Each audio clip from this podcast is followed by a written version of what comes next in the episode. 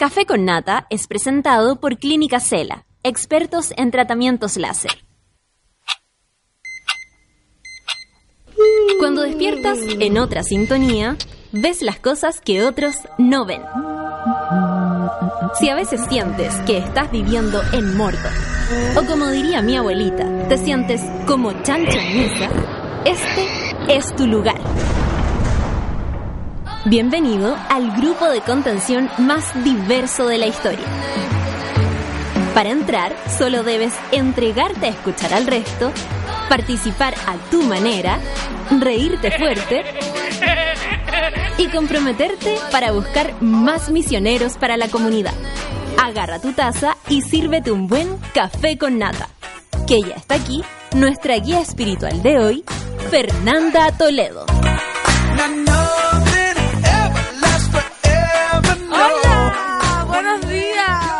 Buenos días Chile, buenos días mundo, buenos días universo. ¿Cómo estamos? ¿Cómo está Lucho? Bacán. Lunes, ya lunes 4 de junio. Imagínate. Esto está recién comenzando, queridos monos. Estoy desde hoy. Llegué. Llegué para quedarme. Mi nombre es Fernanda Toledo, como lo dijo. Soy su guía espiritual. Vamos a hablar hoy día de los signos. Ah, te imaginas ahí haciendo todo el programa distinto. No, soy Fernanda Toledo, la eterna reemplazante de Natalia. Estaré con ustedes de aquí hasta final de mes. Entre medio no hay ni un feriado este mes. En julio. Ya, pues así que van a tener que escucharme de lunes a viernes de 9 a 11 de la mañana. Voy a estar de cumpleaños también. Vamos a hacer todo el calendario del mes. Ustedes saben que yo soy una mujer muy organizada, unas pautas impactantes. Así que el viernes 22 de junio eh, vamos a pedir feriado acá en Sudela porque es mi cumpleaños, el sábado 23. Así que, ¿cómo están con el frío, chiquillos? Monos en los cubículos, monos acá, monos en la vida. Yo venía caminando y se me congeló el dedo chico. Ya no lo sentí. Así que yo creo que esto de la de la evolución que dicen que se van a desaparecer los dedos chicos del pie, se va a desaparecer el dedo de la mano también porque no no pude utilizarlo en todo el camino. Saludamos a los monos que están desde temprano en el vial. Medalla dice, hola al sol de Putaendo, pan. Hola para ti, medalla. Camilita Fernanda dice, ya esperando la pancito para el café con nata con toda la energía del día lunes. Sí, qué brígido que uno tiene que tener la energía del lunes todos los días, pero la energía positiva. Así como, oh, porque ya es lunes. No, así, eh, eh, eh, ya es lunes. Aparte los lunes me encantan a mí. Voy a decir la verdad porque los fines de semana me desespera que esté como todo cerrado. Los feriados son un dolor a mi corazón.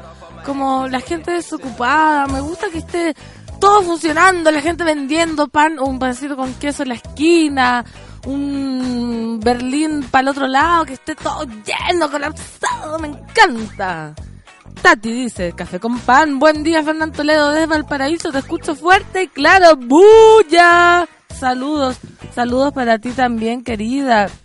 ¿Cómo está Valparaíso? Valparaíso igual es, es, es piola porque nunca hay temperaturas tan Claro, extremas. Es que habría que llegar a grado cero con el mar, pues, entonces... Sí, po. Nunca, nunca, nunca... Lo que es frío allá es el viento, cuando da esa ventolera... Cuando es viento, es viento. Oh, Al lado del mar. ráfaga allá... terrible. Garrafa, gaga, ah, matrona Clau dice, buenos y fríos días, monada, esperando el café con nata que será café con pan. El frío es lo mío, ¿viste? Yo a pesar que soy una persona que le gusta la primavera y eso, como nací en junio, estoy acostumbrada. Ya se me desabrochó el sostén, lo metí a la secadora y se le echaron a perder los brochecitos y como que se me vencieron. Así que más adelante vamos a ir a una canción y me lo voy a aprovechar de abrochar. Javo Martínez, esperando a mi querida Fernán Toledo para despertar con er- energía este lunes. Que tengan un excelente inicio de semana. Excelente inicio de semana para ti también, querido Javo. Ale Joaquina dice, el café con nata es un lugar donde los paneles de expertos y no tan expertos se reúnen a compartir sus conocimientos y vivencias. Por esto y mucho más, que este mes de junio nos acompaña la genial Fernanda Toledo, genio y figura. Buen día, buen día, Ale Joaquina. ¿Cuándo la vamos a contratar para que haga las menciones? Es como, tómate una taza de café Nescafé. Merusa dice, primer día de la pancito Fernán Toledo en el café con nata, no puedo estar más feliz. Yo también estoy muy feliz, Merusa. Paula, buenos días. Y fríos desde Miraflores, Curacaví con menos 2 grados. Y mira, nos manda una foto del parrón. Me recuerda a mí, a mi querido Putaendo. Porque haya tanta viña que hay, hay tanto vino, después a uno le, le, le critican. ¿Cómo uno no iba a ser? ¿Cómo uno? ¿Qué va a hacer? ¿Cómo ¿Cómo se- uno no iba a ser así si nació, Nació en la- Chile campestre con viña? La parra, el sol. ¿Qué iba- qué iba a pasar con uno? Qué buen abrigo, me dice Singra Martínez. Ah, porque subieron la fotito ya. Ñanquito, buenos días, Fernán Toledo. Hoy es mi primer día sin pega. Después de oírlo, renuncié a mi pega de mierda. Suki Tuki para mí, Suki Tuki para vos. Imagínate estar acostadita, escuchando el café con nata, tomando desayuno en la cama, viendo a Lucho Jara en una pantalla, viendo a Margot Cal, así, la antigua, a Jorge Evia por el otro, Paulina Nin, Cosita. Uy, qué tra- no, qué terrible la casita. No, no, no vamos a entrar en detalles. El porte. Café con nata más que nunca necesitamos nuestro sol de Aconcagua. Qué fría mañana. Abrazos, pancito. Te damos una cordial bienvenida. Gracias a todos los monos que me están bienveniendo, bienvenideando. Estoy muy feliz de estar acá con ustedes, acompañándolos a los monos nuevos. Espero que no sea tan choqueante este cambio. Pero la Natalia lo está pasando bien, que viste que se lo merece, se lo merece, se lo merece. La- nosotros vamos a disfrutar acá por ella, cosa que cuando llegue nos vea a todos también bronceados, exquisito y todo.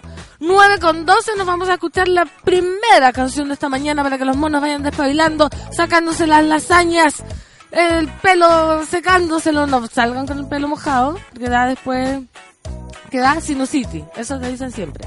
Esto es Anderson Park, I am wrong. Café con nata en su la radio.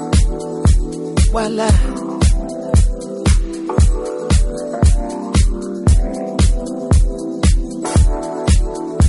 Voila. Yeah. I'm only coming out to play. Nothing more that I hate in this life. Impression. I only have one to make.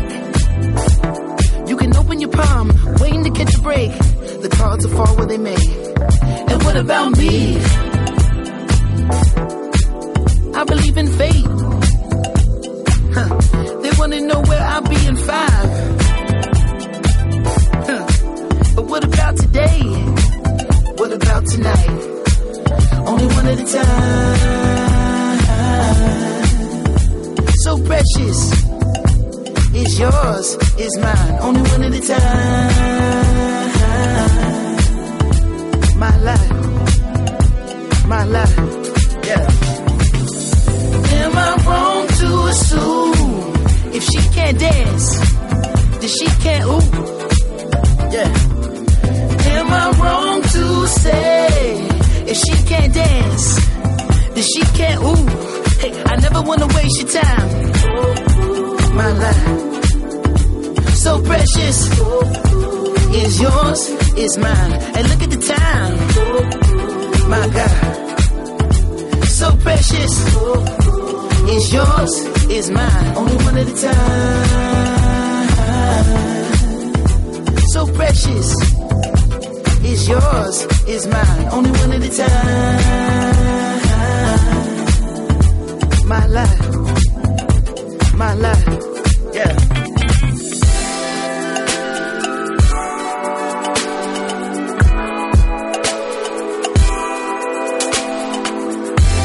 Spells around the clock, dance around the globe with disco 54. I stare you in the eyes, spin you on your toes. Music and music without soul.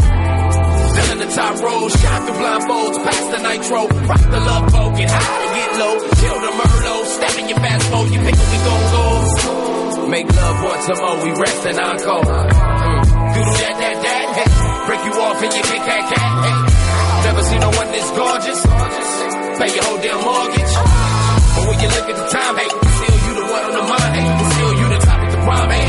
Thank God that it's Friday, tonight let's be the life of the party. It's nothing to me, get up and move your I never wanna waste your time. my life. So precious is yours, is mine. And look at the time, my God. So precious is yours,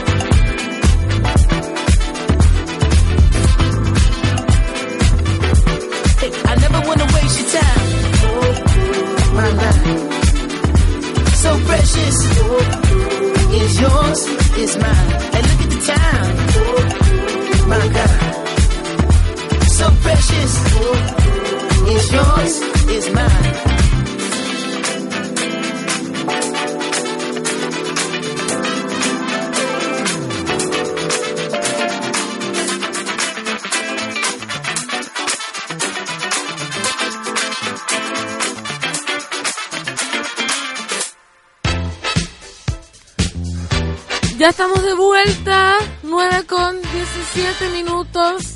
La mañana vuela, la vida vuela. Todos volamos, disfruta la vida. La vida soy. Estamos. Son mensajes subliminales que yo voy a dar todos los programas para que la gente aproveche de vivir su vida. Vivir mi vida. Todos somos vida. Todos somos vida. Yo debería tener un programa a la hora del, del pic del metro. Imagínate.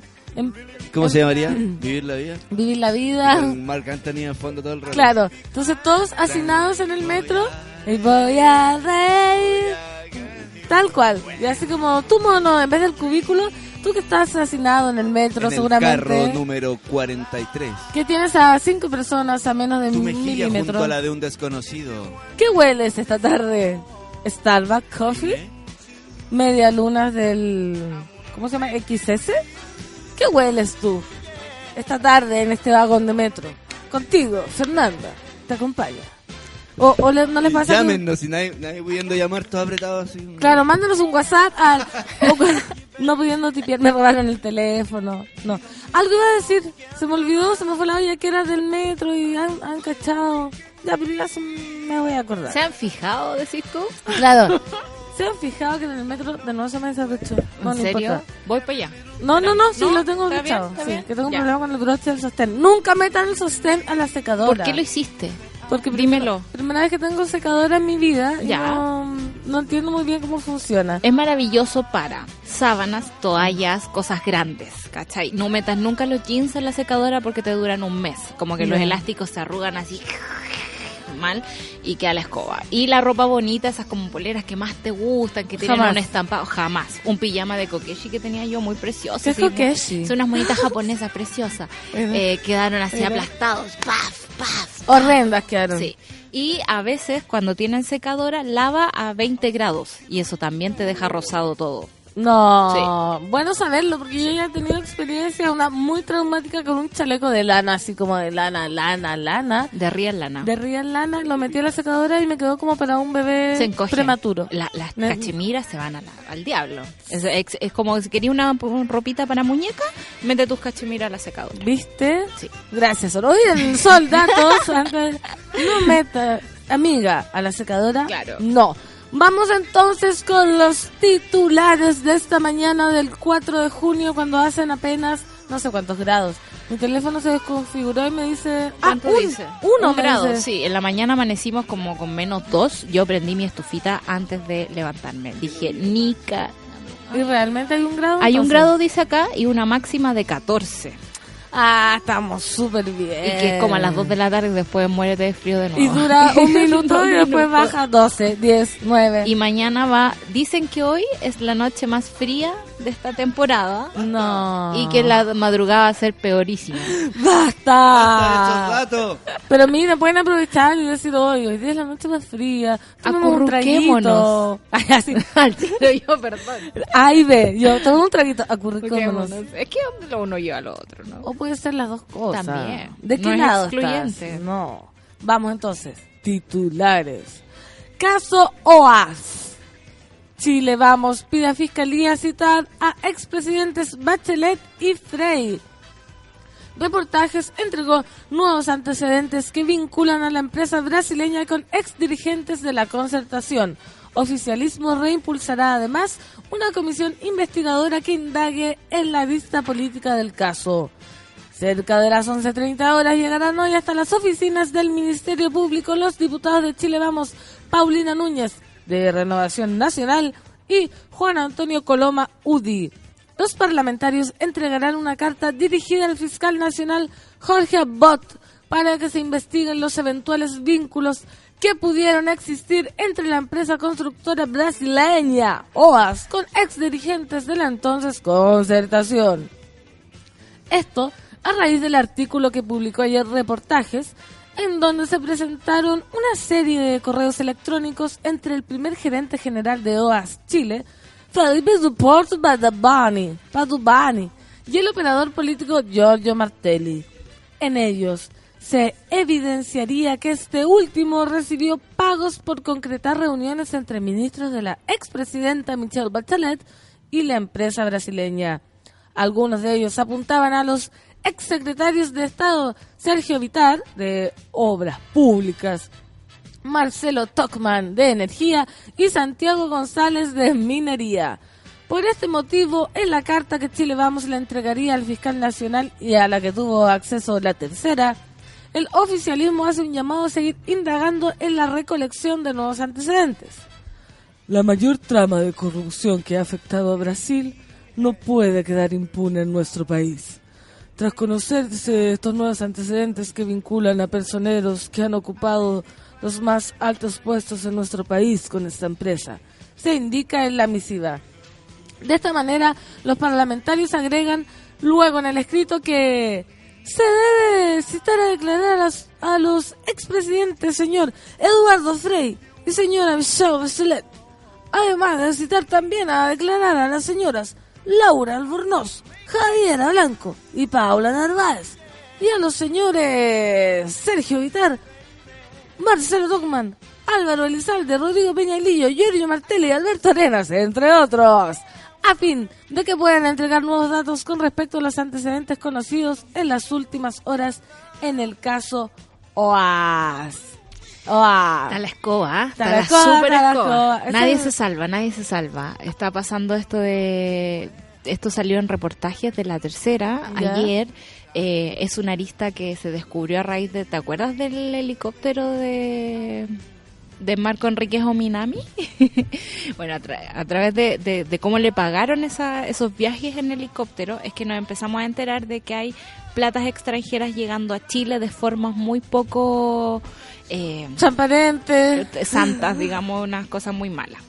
Y eh, resulta que eh, se ha descubierto que a través de Giorgio Martelli, que ya había sido cuestionado anteriormente por un montón de cosas que le habían recaudado a Michelle Bachelet, eh, estaban buscando más cositas aquí y encontraron que con esta empresa, no sé si Claudio, Claudio. besito, Estamos besito. Estamos besándonos Sí, acá, somos una comunidad que nos besamos Sí. todo el día.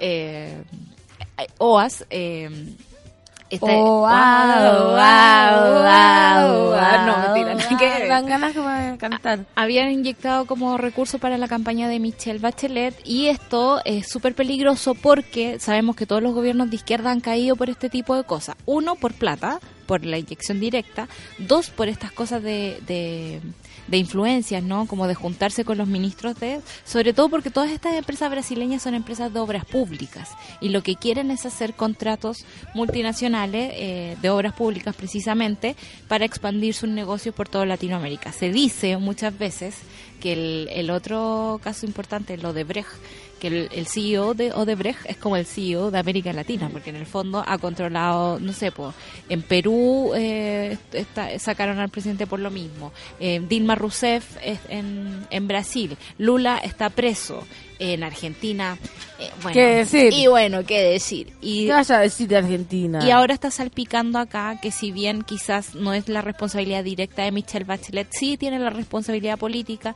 de eh, ver de dónde vienen los recursos de, de su campaña.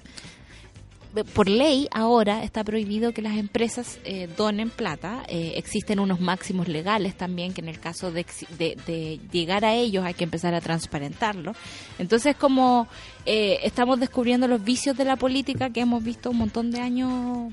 ocultos, eh, ocultos ese- semi ocultos, porque al final hoy día se está abriendo el, el conocimiento, que es lo que cambia al final el comportamiento de la gente. Eso Claro. hablábamos ayer, como que todo el mundo dice, ah, estas cosas han pasado desde años y cómo no se hacía nada.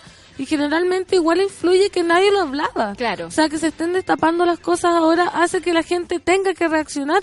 O sea, por mucho antes que se supiera o estuviera destapado, tú no tenías el acceso al que tiene ahora la información de Claro. saber.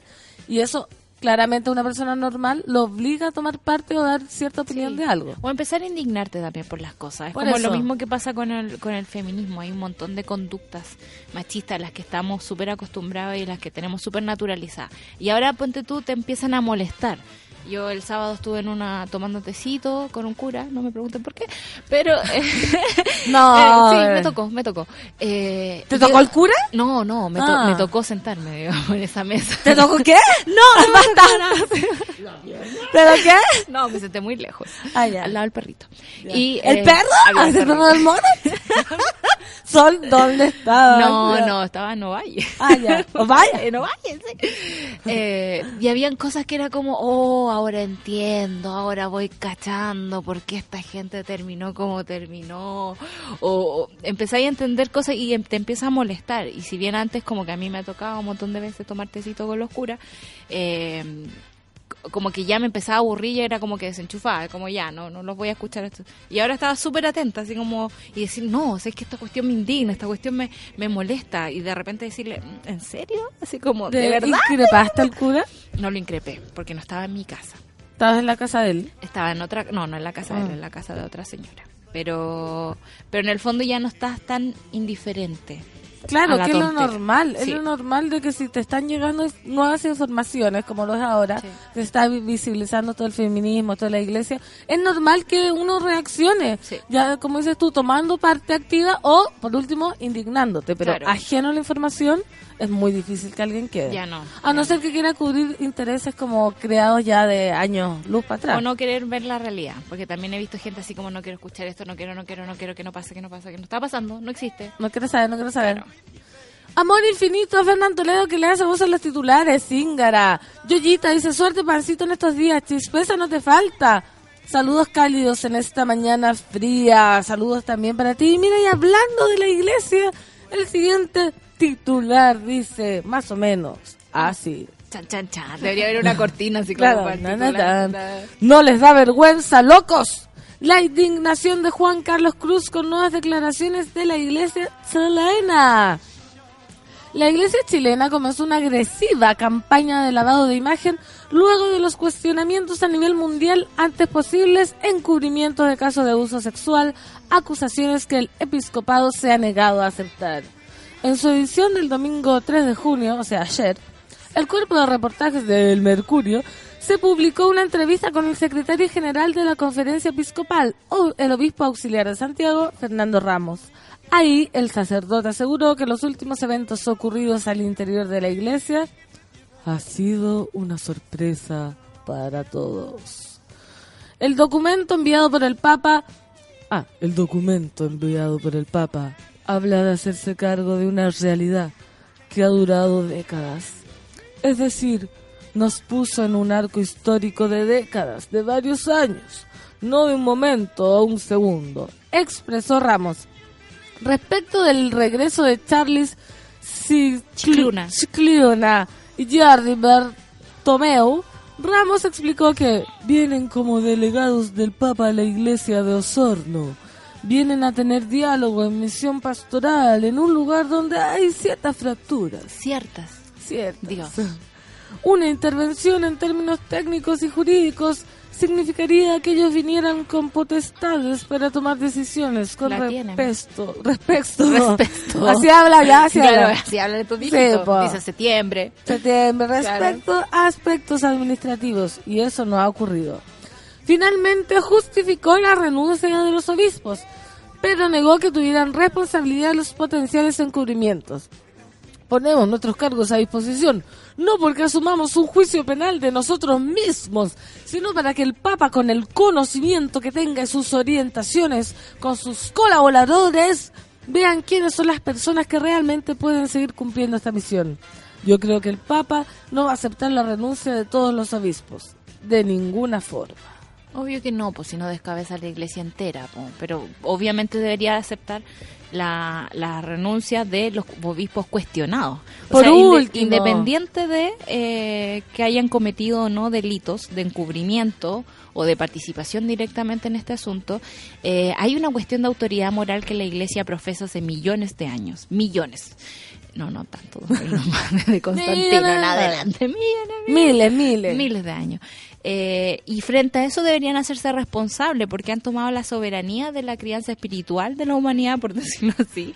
Y ahora, eh, porque alguien los está cuestionando nada más, eh, vienen de nuevo con estas declaraciones llenas de soberbia que escuchamos que dicen, bueno, la verdad es que no, no viene con tanta potestad chicluna, ponte tú, o no viene a, limpiar todo esto, viene una eh, misión pastoral. Por supuesto que viene en una misión pastoral, pero es hacerse el loco no saber que Chicluna fue el que empezó a mover a chicotear los caracoles, digamos. Acá. Qué atroz, se Por- tapan tanto. Se tapan tanto desde los arzobispos, desde los obispos, desde el nuncio, que es como el embajador del Vaticano acá en Chile. Eh, nadie le dijo nada al Papa y el Papa llegó acá así como, hola, hola, vengo de visita, hello, hello. Claro. Hola, Y- ¿qué hubo? ¿Qué hubo? Y de repente se encuentra con toda la gente protestando en las calles, se encuentra con que ya no lo reciben con tanto cariño. Mi abuela indignada, el Papa no nos quiere. Imagínate, que Eh, Olimpia indigne. Que Olimpia se indigne, eh, es fuerte. Eh, entonces, me parece que ellos están tratando de mantener un status quo acá, como no está pasando nada, están negando. Es una locura. Pero es una locura, porque ya es demasiado evidente. Es una locura el demasiado- círculo, porque es tan evidente y es tan evidente y hay gente que evidentemente lo sigue apoyando. y es como realmente una locura. Es como una que no locura tiene ni un, Sí. ni un asidero. Estas palabras indignaron a Juan Carlos Cruz, una de las víctimas de Fernando Caradima, quien acusó una hipocresía de la iglesia chilena ante las graves acusaciones. ¿Qué dijo Juan Carlos Cruz? Dijo, a estos obispos, arroba episcopado, no les da vergüenza estar en la mirada del mundo entero por su corrupción, por su encubrimiento de crímenes, por destruir documentos claves y tanto más. Se los dice hasta el Papa. Y ellos, estamos bien los 31.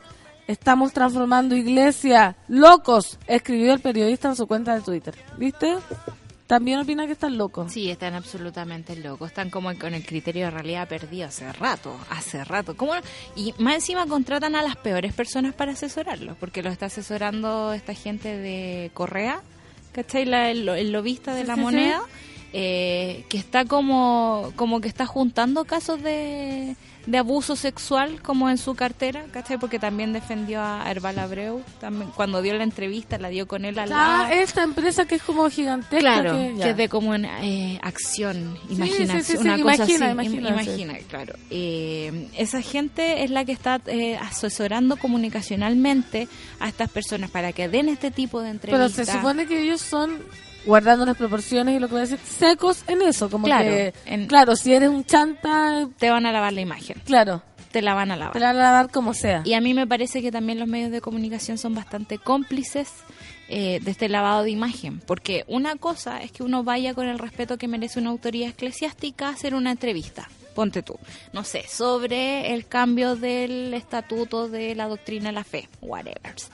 Eh, tú vas y preguntas sobre la doctrina de la fe.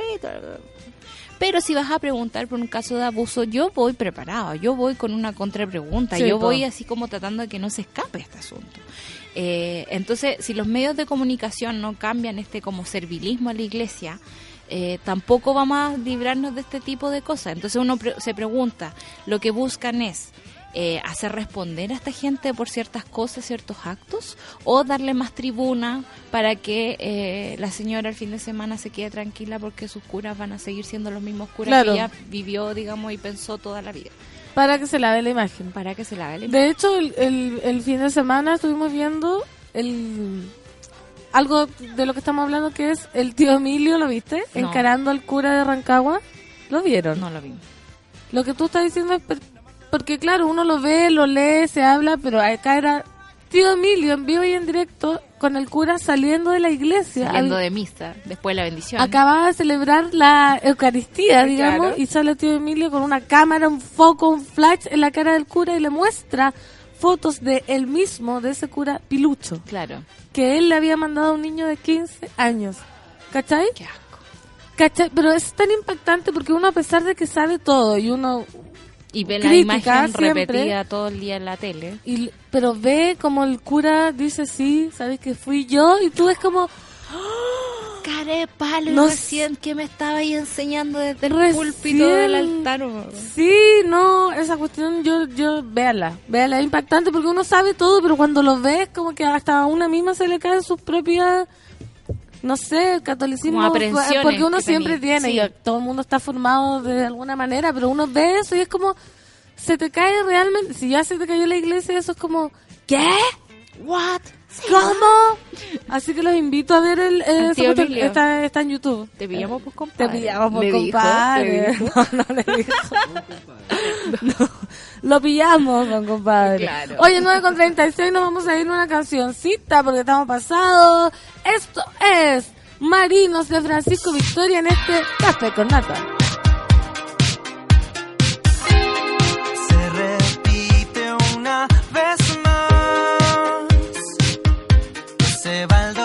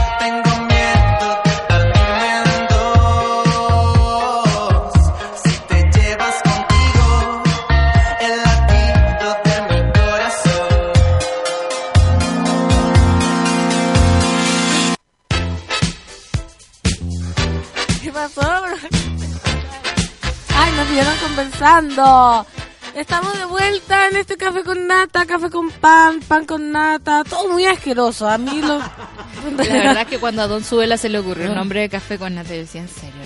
¿En serio? ¿En serio? Pero resultó. Resultó, Le pero hay gente, mi mamá, sin ir más lejos, hierve la leche de vaca, de vaca, Sí. ¿sí? Y hasta que le salgan costras de nata y se come la nata. Y les encanta. Mi Qué asco, también. con todo No me respeto. gustó la nata. No. La Está- está- ¿Estáis pelando? ¿Estáis pelando a la amiga? Oye, se recién se fue. Sí, está en el avión. Nunca me gustó la nata, no, no. Nunca me sentí bien. Claro. Deberían ser ambas cosas. pues. No, pero ¿no te gusta la nata? No, la nata de la leche. No, siempre me generó asquito cuando chico y me- se, me, se me formaba y era como, "Ah, mamita, ya no quiero. Te la tienes que tomar. Pero Sí. es que está asquito. No, y sacarla, nunca resulta sacarla cuchara, porque siempre queda un Y la poco. cuchara Pero te la- quedaba pegada con la nata y tenía que seguir ocupando esa cuchara y era como... "Ih, eh, No sé, eh". yo era muy hija única y siempre fui muy mañosa y no quería nata y no quería nada de esas cosas y mi mamá me las sacaba. Oh. O no comía y me perseguía por el patio con una pailita con la comida y me ¿Verdad? daba tres cucharadas y después la volvía a calentar y me daba tres cucharadas. No, qué Amor eterno esa señora, como después de ese sacrificio, yo me hubiese sentado ahí sola y te comí la comida y no, o Claro, no te punto. sí. Bueno, mañana come entonces. Listo, mañana. listo. Mañana cuando tenga mucha hambre y come lo mismo de hoy día. Sí, sí. Y ni siquiera va a estar refrigerado. Se le va a estar empezando a echar a perder. Claro. Sí, es no muy bueno que yo no sea madre. Sí, la verdad es que la naturaleza es, es muy sabia, sabia, es es muy sabia. Karina dice, café con nata, café con nada, con pan. Buen día, monada. Llegué tarde porque estaba escuchando la entrevista de Sebastián Piñera en ADN y como siempre un desastre. En la misma línea que su partido no contesta las preguntas y nada creíble. Mm, no era nada, ni una novedad, nada de esperar. Seba dice, café con nata, café con pan. Hola chiquillas, saludo a la mona Valdebenito Nata y debe estar pasando los chanchos. Yo hablé con ella antes de partir, estaba en el aeropuerto, estaba regia, estupendo. Ahora ya estaba en el avión, probablemente no le llega ninguna No, notificación. no le llega nada. Va a llegar y va a estar bombardeada. La negrita dice, café con nata, la iglesia debería cerrar por dentro. Cada vez que hablan dejan más la cagada. Sí.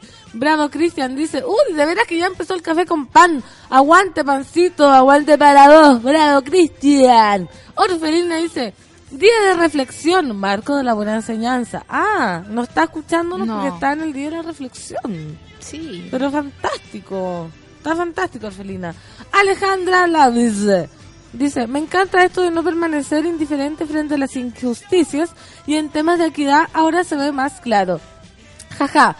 Eh, Pancito, amo tu forma particular de dar las noticias, es como multidisciplinar. Y más encima ahora con los frenillos, soy como una, un radioteatro de España. Andante. Oh, miren este tweet, este es heavy. ¿Qué dice? Atención. Buenos días, bonitos. Esta es Mirskani. Mirskani. Esta semana comienza mal para mí. Quedé soltera después de casi cuatro años.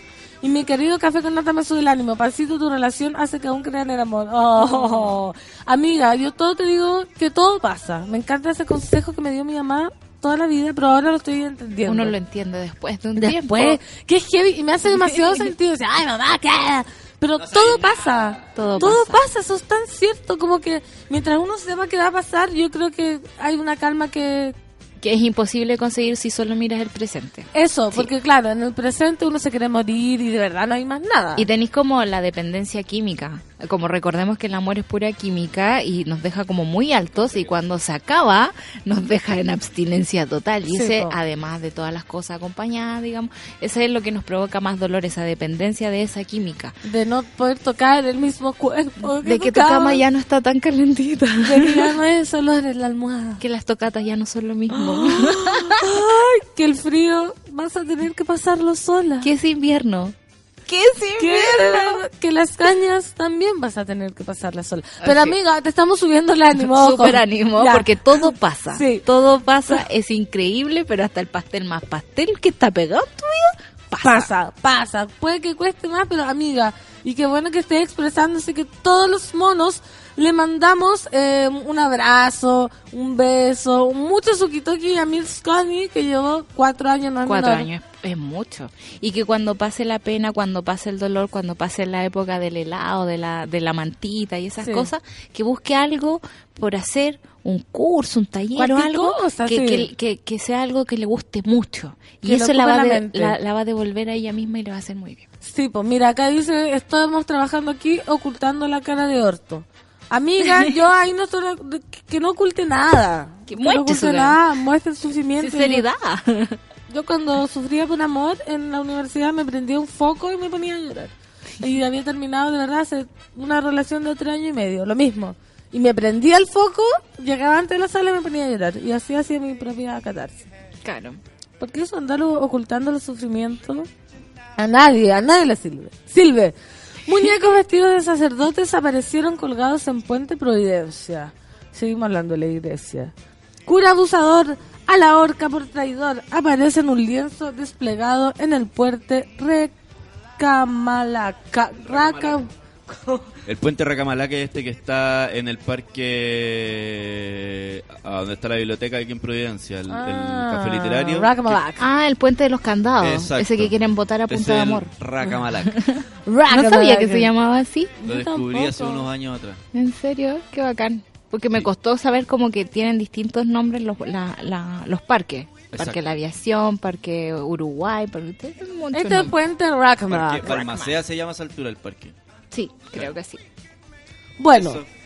gracias por el super dato del puente Racamalac. Esta mañana aparecieron colgados unos muñecos vestidos de sacerdotes desde un puente de la comuna de Providencia. En el puente Racamalac, conocido por los candados, hay tres figuras y un lienzo con la frase cura abusador, a la horca por traidor.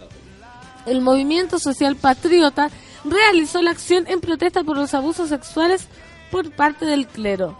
¿Qué me decís? Está bueno igual. ¿Qué? Ah, ¿No te gusta a ti? Me causa conflicto. ¿Por qué? A ver. Sí, es que, es que, es yo, que, mira, está eh, bueno, yo bueno, siento que cuando empezáis a ser igual que lo que, de alguna manera, eh, con Que la misma opresor. energía que lo que, que lo que detestas, no tiene sentido. O sea, si, si detestáis la violencia y por lo tanto actuáis colgando un mono porque yo quiero que estén muertos todos los violentos, estáis siendo súper violentos también. No, Sí. pero tengo que ver cómo estaban colgados. Ya, Sí, pero pero- si es un Queremos foto, mono. queremos foto. Sí, pues un mono colgado, no vamos a comparar. Lo que yo lo entiendo eso, pero también entiendo su actitud. Perdonen Es que como- discrepe, ¿ah? Me parece. Es una, es discrepa una- nomás. es una mesa diversa. ¿Qué? que La discrepa. horca, la horca. Crepa todo lo que quiera. Todo lo que quiera. Me parece que es entendible porque la injusticia lleva demasiado tiempo. La gente abusada lleva demasiado tiempo siendo como revictimizada por el sistema judicial, por la gente, por cómo se juzgan, cómo esta gente los trata también, que genera este tipo de reacciones.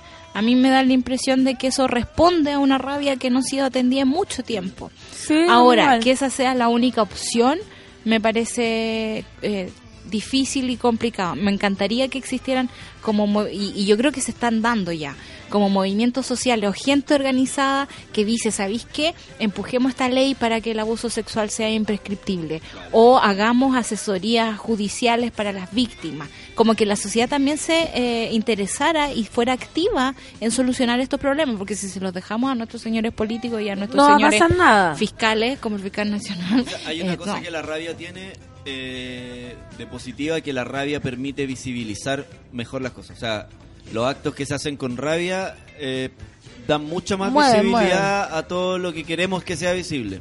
Y en Pero psicología, en algún momento, como que la, la, la acción de, sobre esos actos tiene que no ser con rabia.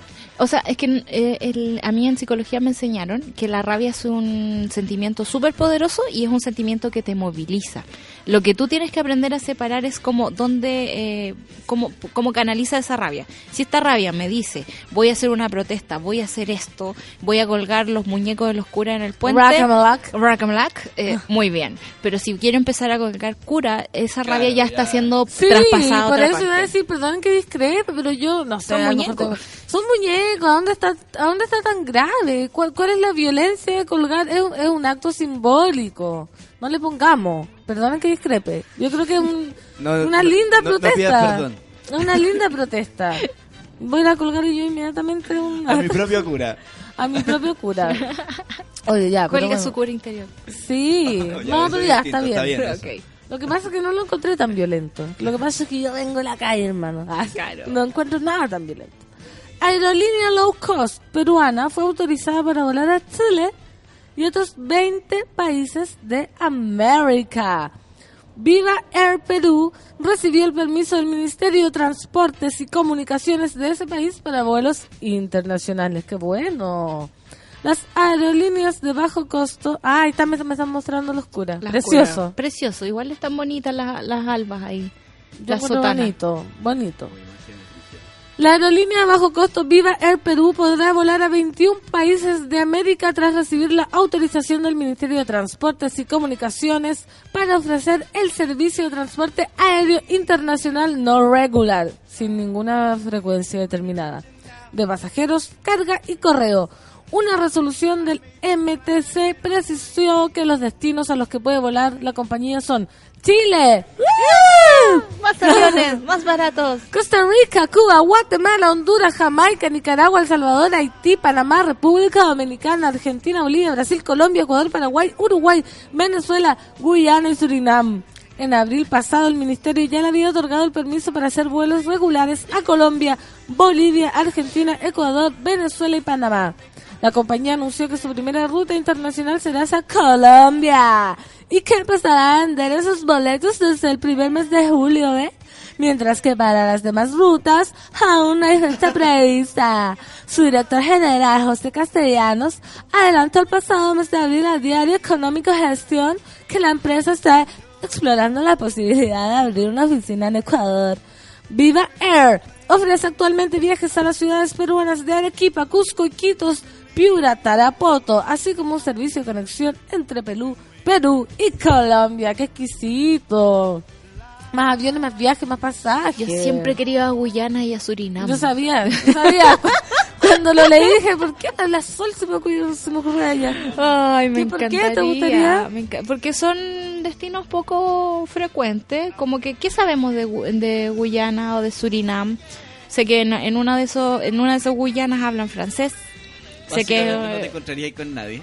Eh, me encanta, me encanta la sensación de no encontrarme con nadie. Este fin de semana fui al desierto y no me encontré con ¿A qué nadie. desierto fuiste? Fui a Valle nomás, Ah, pero ya. igual era un poquito desierto. Que ando como con necesidad de desierto. A necesidad de nadie. Sí, y necesidad de nadie, por supuesto. Y, y, y cuántas cosas, o sea, porque tenemos un estereotipo latinoamericano también. Tenemos a los, a los brasileños que son tan felices. Vamos a comer a Perú. ¿Qué va a ir a hacer a Surinam? Sí, ¿por qué se puede hacer? Quiero saber, po. A ver, Puedes descubrirlo Orfelina, ahí mismo. Orfelina habrá ido. Orfelina, que ha ido a todas partes. ¿Algún mono fue a, A a Surinam, queremos saberlo. Queremos saberlo. Mira, acá Costillar dice, en Chile faltan más vuelos nacionales. Hay muchos destinos internos que tienen un solo vuelo diario. Claro. Eso es cierto. Y que se atrasa, que tiene problemas, que el avión viene hediondo. Sí, Uy, la tra- yo conté que con mi mamá cuando nos fuimos al norte había una persona pero tirándose pedos, pero no estoy ¿En serio? pero un olor. Pero con mi mamá estábamos desesperadas y mi mamá empezó a echar perfume de ella, que es un perfume fétido que tiene porque está perdiendo el olfato. Entonces tiene un perfume muy fuerte y lo echaba y yo, mamá, suficiente. no más. Y llegó una zafata a retarnos a nosotras. Porque estábamos echando perfume en vez de retar a la señora del pedo. ¿En dijo, dijo como que no se podía echar perfume dentro del avión, que igual tiene razón. Y peo se puede echar. Claro, eso mi mamá le decía, pero es que estamos intoxicadas. De hecho, la niña de adelante nos pedía el perfume para, Para ponerlo. para ponerlo. ¿Y, cómo sab- y nadie le decía nada a esa persona. Es que no Igual sé. es súper difícil Sí. decirle, oye, para de tirarte peo, por favor. Y nadie sabía quién era. Según mi mamá, era la que estaba al lado de nosotros. Que, que era una persona que venía durmiendo. Ah. Pero yo, era una ¿Qué persona con una enferma. persona que La viene mueves. con un problema estomacal y que no puede parar de tirarse pedito? Igual puede ir al baño, también. Eh, eh, Viajar en el baño. O sea, no sé si viajar en en el el baño. baño, pero pararse al baño, descargar y luego seguir sentado. Sí, a mí en verdad eso, el tema de los pedos, yo mucho que lo hablo, igual si yo tuviera unos pedos que sé que vienen fétidos Vaya. arriba de un avión, jamás me los tiraría. Jamás. Y si, y si no pudiera soportarlo, me iría al baño. Claro. Pero si estás durmiendo igual como que no te das cuenta. No sé, esos son mitos. Tú dices. Sí. Tú decís que tú te despertás y si es que te estremece... un- Yo creo que sí, me muero de vergüenza. Si no, si en la noche digo, Pero, de la nada. Pero, Pero uno igual en la no- noche escucha, si uno cuando duerme con, con, con otra persona en la noche a veces escucha eh, a su cuerpo reclamando cosas. Sí, pero no tanto, no tanto. Oye, acá están los monos. Sí, depende qué, qué cosa. Los monos haciéndole el gran aguante, perdón que yo sea pegada, pero es que yo soy muy empática con el dolor del amor. Me parece. Entonces, el- todo el- todos los monos le están dando mucho cariño a Mirs Connie. Así que también lo vamos a decir. Dice, solo piensa que no hay mal que por bien no venga, así que todo lo que venga será mucho mejor. La misma Meriscoro dice, gracias Pansy y Solcita por la subida de ánimo. Aquí vamos en la pega, me duele hasta el cuerpo, pero al fin de me largo a la playa a despejar la mente. Amiga. Qué terrible anda. el dolor de cuerpo del amor. Sí. Ah, cuando uno dice me duele hasta el cuerpo. Mariela dice, ¿segura que le están subiendo el ánimo a la amiga con esas reflexiones? Sí. Hay que asumir, ah, no, no, no dulcifiquemos esto. Eh, sí, no hay que esquivarlo. hay eso es lo dolor. peor. Es lo peor que uno le puede pasar en la vida. Oye, No sé, alguien no. nos dice el Mariolo que los curas colgados en el puente son los mismos que hicieron el, el afiche de Daniela Vega, que decía Daniel Vega es hombre, la verdad, antes que la pas- Viste Ah, que entonces igual, no, no, no, no. Ahí sí independiente de dónde Sí. venga el asunto, igual hay cosas que son muy violentas. Sí, o sea, si viene de ellos, claramente está la violencia ahí Ahí. explícita. Hay una, hay, hay, hay que también cuidarse, sobre todo en estos tiempos, que hay tiempos que, que ciertas protestas como que te resultan más coherentes, pero en estos tiempos donde los discursos de odio están creciendo y se le está dando cabida y están incluso ganando posiciones políticas, creo que hay que ser como muy delicado al hablar Sí. de, de este asunto. Ah, no, sabía lo que yo me imaginaba, como ya estudiantes de teatro haciendo unos monitos colgando los No. curas. Nada que ver. No eran estudiantes. Mi naicismo quedó por las pailas. Alejandra Lavis dice, bueno, en Guyana al fin es muy difícil llegar ahí, sueño con ir para saber si realmente existe. Vayan con solcito. Medalla también dice, Guyana, vamos juntos, yo igual quiero ir. Acá la Zingara nos dice que FOMO es Amor tiene una sección de países que no le importan a nadie y hablan de lugares, entre ellos Guyana Francesa. Me encanta esa sección de FOMO. Escuchen FOMO, FOMO Sí, muy bueno. Todos los días de lunes a viernes a las cuatro y media. Y una matrona fantástica dice una realidad muy concreta que un peo de sueño no tiene dueño. Una matrona fantástica, está ahí como yo, no es la matrona Clau. No, se cambió el nombre a una matrona fantástica. Ah. Y el arroba es matrona Clau. Ah, ya, yo ya estaba diciendo. La negrita dice, cuesta pero se puede, de amor nadie se muere. Pasé por lo mismo, se ve difícil lejos la salida, pero al final se logra salir adelante, ¿viste? No, sí mismo.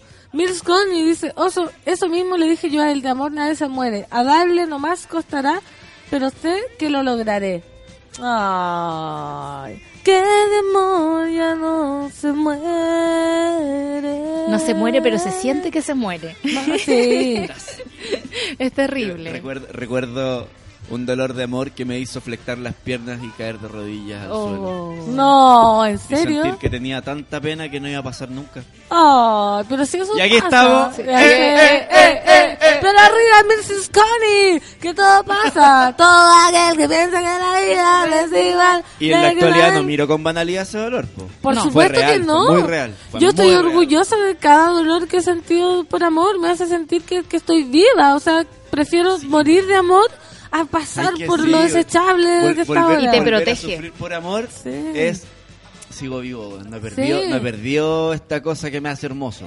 Igual yo creo que la gente no debería hacer sufrir a otra gente. No. Creo que la gente podría ser bastante decente Ah, y bueno, terminar las cosas de buena forma. No siempre se sufre por amor porque Sí. te hicieron sufrir. Como que no, no, siempre hay, hay como una intencionalidad de por medio, pero el sufrimiento igual existe. A veces basta que no te quieran, nada más. Y Sí, esa cuestión es terrible porque ¿cómo lucháis con eso? No se puede. No, ¿Qué eso es lo peor. Yo me acuerdo que mi primer eh, raciocinio amoroso, que era que ya sufría, ni siquiera era propio, era cuando un amigo pateó a una amiga. Y mi amiga seguía enamorada de él y yo no podía entender esa ecuación. Yo decía, ¿qué hacer cuando una persona está amando a otra Y la otra. y la no. otra no? Y la otra, yo todavía y- no y no de pololeaba mala nunca. onda, pues como puta, yo, yo de verdad quisiera, incluso si como racionalmente si lo piensa de repente la otra persona es como, debería querer a esta persona, Sí. pero no me ocurre. Claro. Pero yo no podía entender esa ecuación porque eran pololos. Al día anterior estaban eh, dándose Sí. besos, despertando juntos. Y que al otro día el otro te diga que ya no quiere más eso y tú sí. Sí, sí, eh, Como que si lo pensaba sí, lo vivo así de frío, era como qué horror. O sea, como la peor de las pesadillas porque... Pero una vez que una pasa por esa pesadilla, una vez que una pasa por esa pesadilla, Sigue adelante. eh, se puede seguir adelante. Sí, sí. Siempre, siempre. Es muy difícil, y pero se puede. Bueno, amiga, todo aquel que piensa, bueno, Alejandra Lavis dice, qué interesante, le daré una oportunidad a Copano que a veces me estresa. Ah, a veces de FOMO. Oye, Acá, acá todos estresamos al mundo. el costillar dice, no sé qué dice, que la solcita me tiene bloqueado. Yo lo recuerdo. Lo Ah, recuerdo súper bien. tan Tuvimos una, polémica. una, una polémica animalista y yo soy súper corta de mecha, como que ya no, no, y ah, bloqueo. Bloqueo. Eso, costillar. Solo es eso. Costillar. No sé si recuerdas nuestra polémica Mira, animalista. de frentón. Ah, son las 10 con 00, estábamos hablando heavy metal. Así que amigos del cubículo, les voy a dejar con una cancioncita porque ya viene eh, la terapia. Llegó la Rafa. Llegó la Rafa. Preciosa. Preciosa como siempre. ¿Qué voy a decir de la terapia? Esto es A Trial Called Quest. Esto es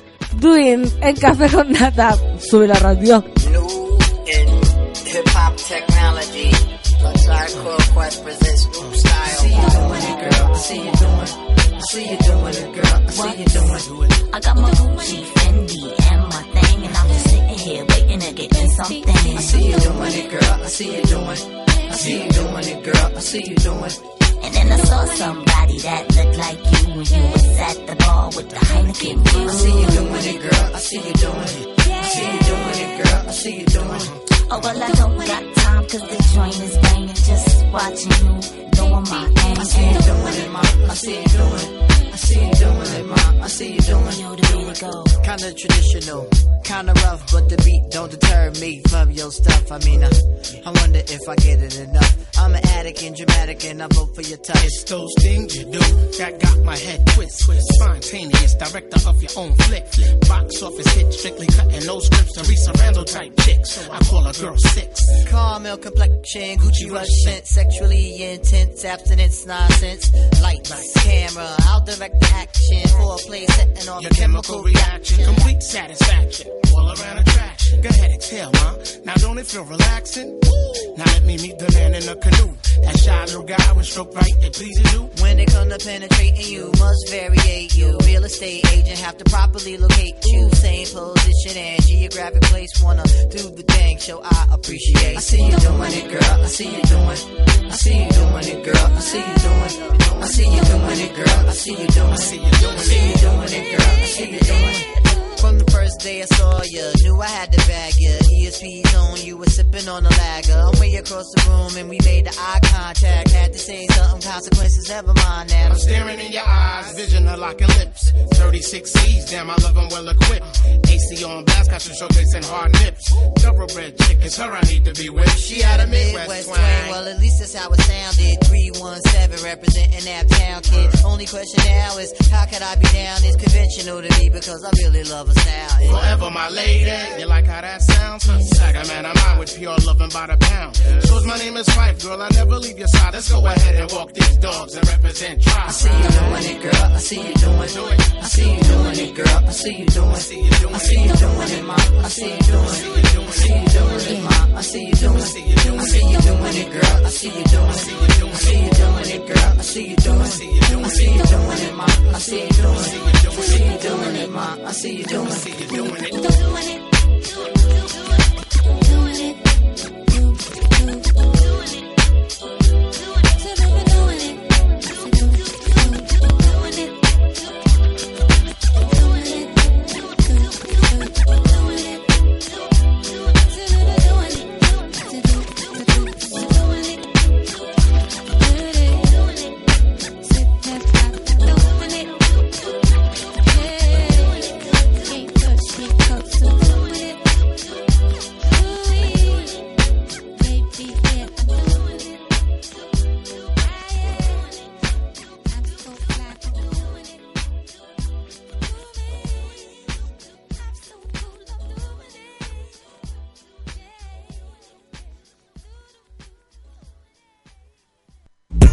En Café con Nata, una pausa y ya regresamos. Hoy en Sube la Radio. Tómate un break al mediodía y engaña la tripa junto a Isidora Ursúa y Eleonora Aldea. Porque en Caceritas conversamos, echamos la talla y planeamos un mundo mejor. Siempre con amor. Caseritas, de lunes a viernes al mediodía en Sube la Radio, en otra sintonía.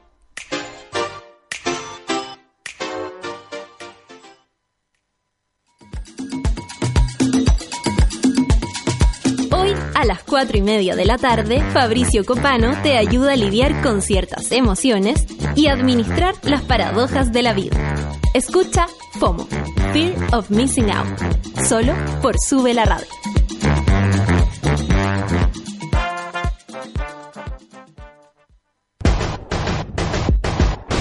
¿Cansado de los bellos encarnados, de gastar tiempo y dinero sin resultados?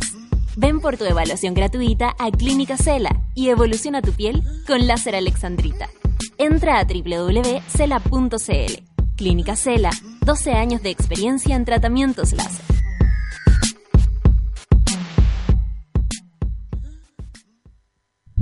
Escucha el corazón de un instrumento.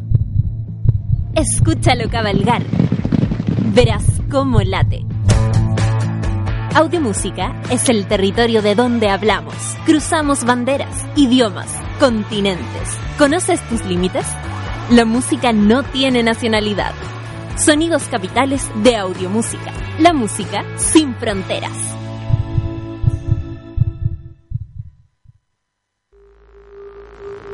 Ya estamos de vuelta en Café con Nata. ¿Aburrida de gastar dinero y que los pelos vuelvan a salir una y otra vez? Olvídate de la cera y entra a www.cela.cl y conoce los beneficios de los tratamientos láser que Clínica Cela tiene para ti. Que, que heavy la mención, porque es como cela, cera, y punto CL. Es como un trabalengua. Que heavy. Y yo con frenillo. Y tú con frenillo. No, o sea, es lo más difícil que me ha tocado en mi trayectoria de reemplazo. Ya escucharon esta risa. Ah, podríamos voz. mandarnos unos trabalenguas. Sí. ¿Cuál es más complejo? ¿Con frenillo? ¿Cuál sin? Con sin Trabalengua frenillo. para persona con frenillo y para no frenillos. Trabalengua, esto es literalmente un trabalengua esto, porque más encima son por adentro, ¿cachai? O sea, la lengua ya está trabada. ¿Cómo estás, Está Rafa? trabada. Está todo bien. Está todo bien, bienvenida. Siempre un gusto tenerte Frío acá. mie chica nomás hoy Terrible. día. Terrible. Dicen que fue la mañana más helada. Mañana es. O sea, mañana hay que ser una buena madre y llevar a los niños en autos, los que tenemos. No, autos. y la noche más fría hoy día. Eso, eso ya está. Guatero. Guatero. un- Dos guateros, uno en las piernecitas, otro aquí y el. Y un traguito, yo decía. Sí. Siempre, es bueno. No, pero es que la copa de algo en la noche. La cerveza, Fantástica. la cerveza me da frío a mí en la noche, sí. Sí, a mí igual. Yo prefiero Sí, un vino un vino. que, uff, como que se funde en la cama. Vino, whisky. Tú y yo somos uno. sin Cama. hielo. Sin hielo. Uh, qué exquisito. Que venga el frío. ¿Quién Que le venga. teme? ¿Quién le Sí. teme al frío? Nadie. Oye, Tú. la Sol, Levanta la mano. Le teme. No. ¿Quién le teme al frío? Sol, tienes que hacerte mm, resistente. Fortalécete. Nada con guatero no puede ayudar, yo insisto. Rafa. Muy Oye, buenos días. Buenos días. Bienvenida al panel. Estaba leyendo yo la pauta y es un tema que, ¿Qué, que, qué? heavy que me, que me toca. A ti. A mí, como siempre, Como tú sabes, siempre. todo me toca. Pero hoy, queridos monas, monos, mones, mones, monks, Monks. monks, vamos a hablar de la crisis de los 30. Crisis de los 30, muy buena. de 30. O sea, de partida ya vamos a poner en crisis el título de, de la pauta. Claro. Porque crisis de los 30 Sí. es una crisis realmente. Vamos a... Lo está haciendo. Lo está haciendo, pero Claro. es que ahora todo está en crisis. Todo está. o sea, todo es una crisis. Todo es una Primero crisis. que nada. Todo es una crisis. Pero los 30 pasaron a ser un título importante dentro de la crisis. Vamos a leer la historia. Personales. Vamos. a leer una Vaya. historia que es de No digas mi nombre y dice más o menos así. Soy mujer. 30 años. Terminé recién la U. Tardíamente descubrí que me gusta. Terminé una relación de idas y venidas de cuatro años con alguien menor que yo. Aún vivo con mi mamá. Estoy sobrepasada. Me siento como atrapada en un mundo que no es el que quiero, pero no sé cómo salir. Siento que no puedo dejar a mi mamá sola. Siento que no puedo dejarla porque debo darle la contención que necesita que mis hermanos, por el hecho de ser personas religiosas, hacen su vida totalmente aparte de la nuestra. Siento que soy la persona que necesita. Por ende, salir de la casa es como dejarla sola y dejarla sola con los problemas que tenemos a nivel familiar. Estoy súper angustiada. Me siento súper sola y que debo lidiar con muchas cosas sola también. No tengo a nadie que me contenga a mí. Mis amigas y amigos todos están en otras etapas, ya sea que están terminando la universidad o tienen hijos. Estoy como al medio. De verdad quiero salir de acá, pero cada vez es más difícil. De verdad siento que necesito ayuda, porque ya sola no puedo lidiar con esto. Gracias por leer. Hartas cosas ahí. Sí. No es solo una, porque una de las cosas que, que, que nos muestra aquí Soy Mujer, le vamos a poner el título así, Soy, Soy mujer, mujer. es que mira, primero que nada tiene, ya tiene 30 años, Como cada yo, como, ¿no es cierto? Como yo hace 10 años, digamos, como todos vamos a tener o tuvimos. o tuvimos. Ella vive con la mamá todavía, recién termina la universidad porque dice que encontró tarde algo que le gustaba, pero hay, hay dos temas que ya hemos hablado en el panel que ella mezcla. Uno tiene que ver como con sentirse responsable de su madre. Ella dice, me da, me da, me da lata, me da nervio, está angustiada, se siente mal por la posibilidad de irse de la casa, dejar a la madre sola en la casa. Y uno de, las, uno de los conflictos grandes que siento yo que tiene la generación o los que se quedan en casa, los que se demoran más en salir, ya sea porque no han encontrado la carrera que les guste o les es difícil terminar la carrera por a veces por temas económicos hay que congelar entre medio todo lo que implica realmente tener el sustento económico para independizarse eso ya es muy complejo es complejo en la actualidad porque o hay genera en la generación como que eh, siento yo que se está súper desajustada o hay gente que sale inmediatamente a las carreras como que a los 23 ya están con trabajo no sé qué bla bla bla bla y, y buenos trabajos especialmente en, en los temas de tecnología Claro. de- o sea uno ve todo un mundo nuevo que, que, que hay muchos intereses que en Chile hay muy poca información al respecto el otro día Pancito estaba viendo en el Discovery algo alguno de Claro. los Discovery era algo X una generación de MBA, doctor, ya doctorado en tecnologías de suelo para ver las pestes en Brasil. Eran como 50 cabros, chicos de 24, 23, 25 años, ya con pegas instaladas en la Amazonas de no sé dónde. Gerencias. Claro, en, Sí, en- en necesidades como mundiales nuevas que nuestro país no tiene. Nuestro país sigue siendo un país muy convencional eh, académicamente. Entonces las posibilidades que hay en diversidad para, para, para lo que te puede gustar o no gustar en relación a la tecnología y a lo que sucede en el mundo, hace que las personas se demoren mucho en encontrar también a veces sus carreras, lo que les Claro. gusta. Y eso hace aparte las perdido. posibilidades, las posibilidades laborales realmente que existen, entendiendo que los sueldos mínimos no dan a veces ni para ayudar a la mamá. Entonces o sea, eso es yo creo muy que- complejo. ¿Y por qué viene esta, o sea, esta famosa crisis de los 30? ¿Existe? ¿Qué, qué tiene que ver como... ¿Por qué ahora? ¿Cachai? ¿Por qué no a los 29? ¿Por qué no, no viene a los 35? ¿Qué tiene que ver con que la sociedad, es lo que decís tú, va avanzando y yo no?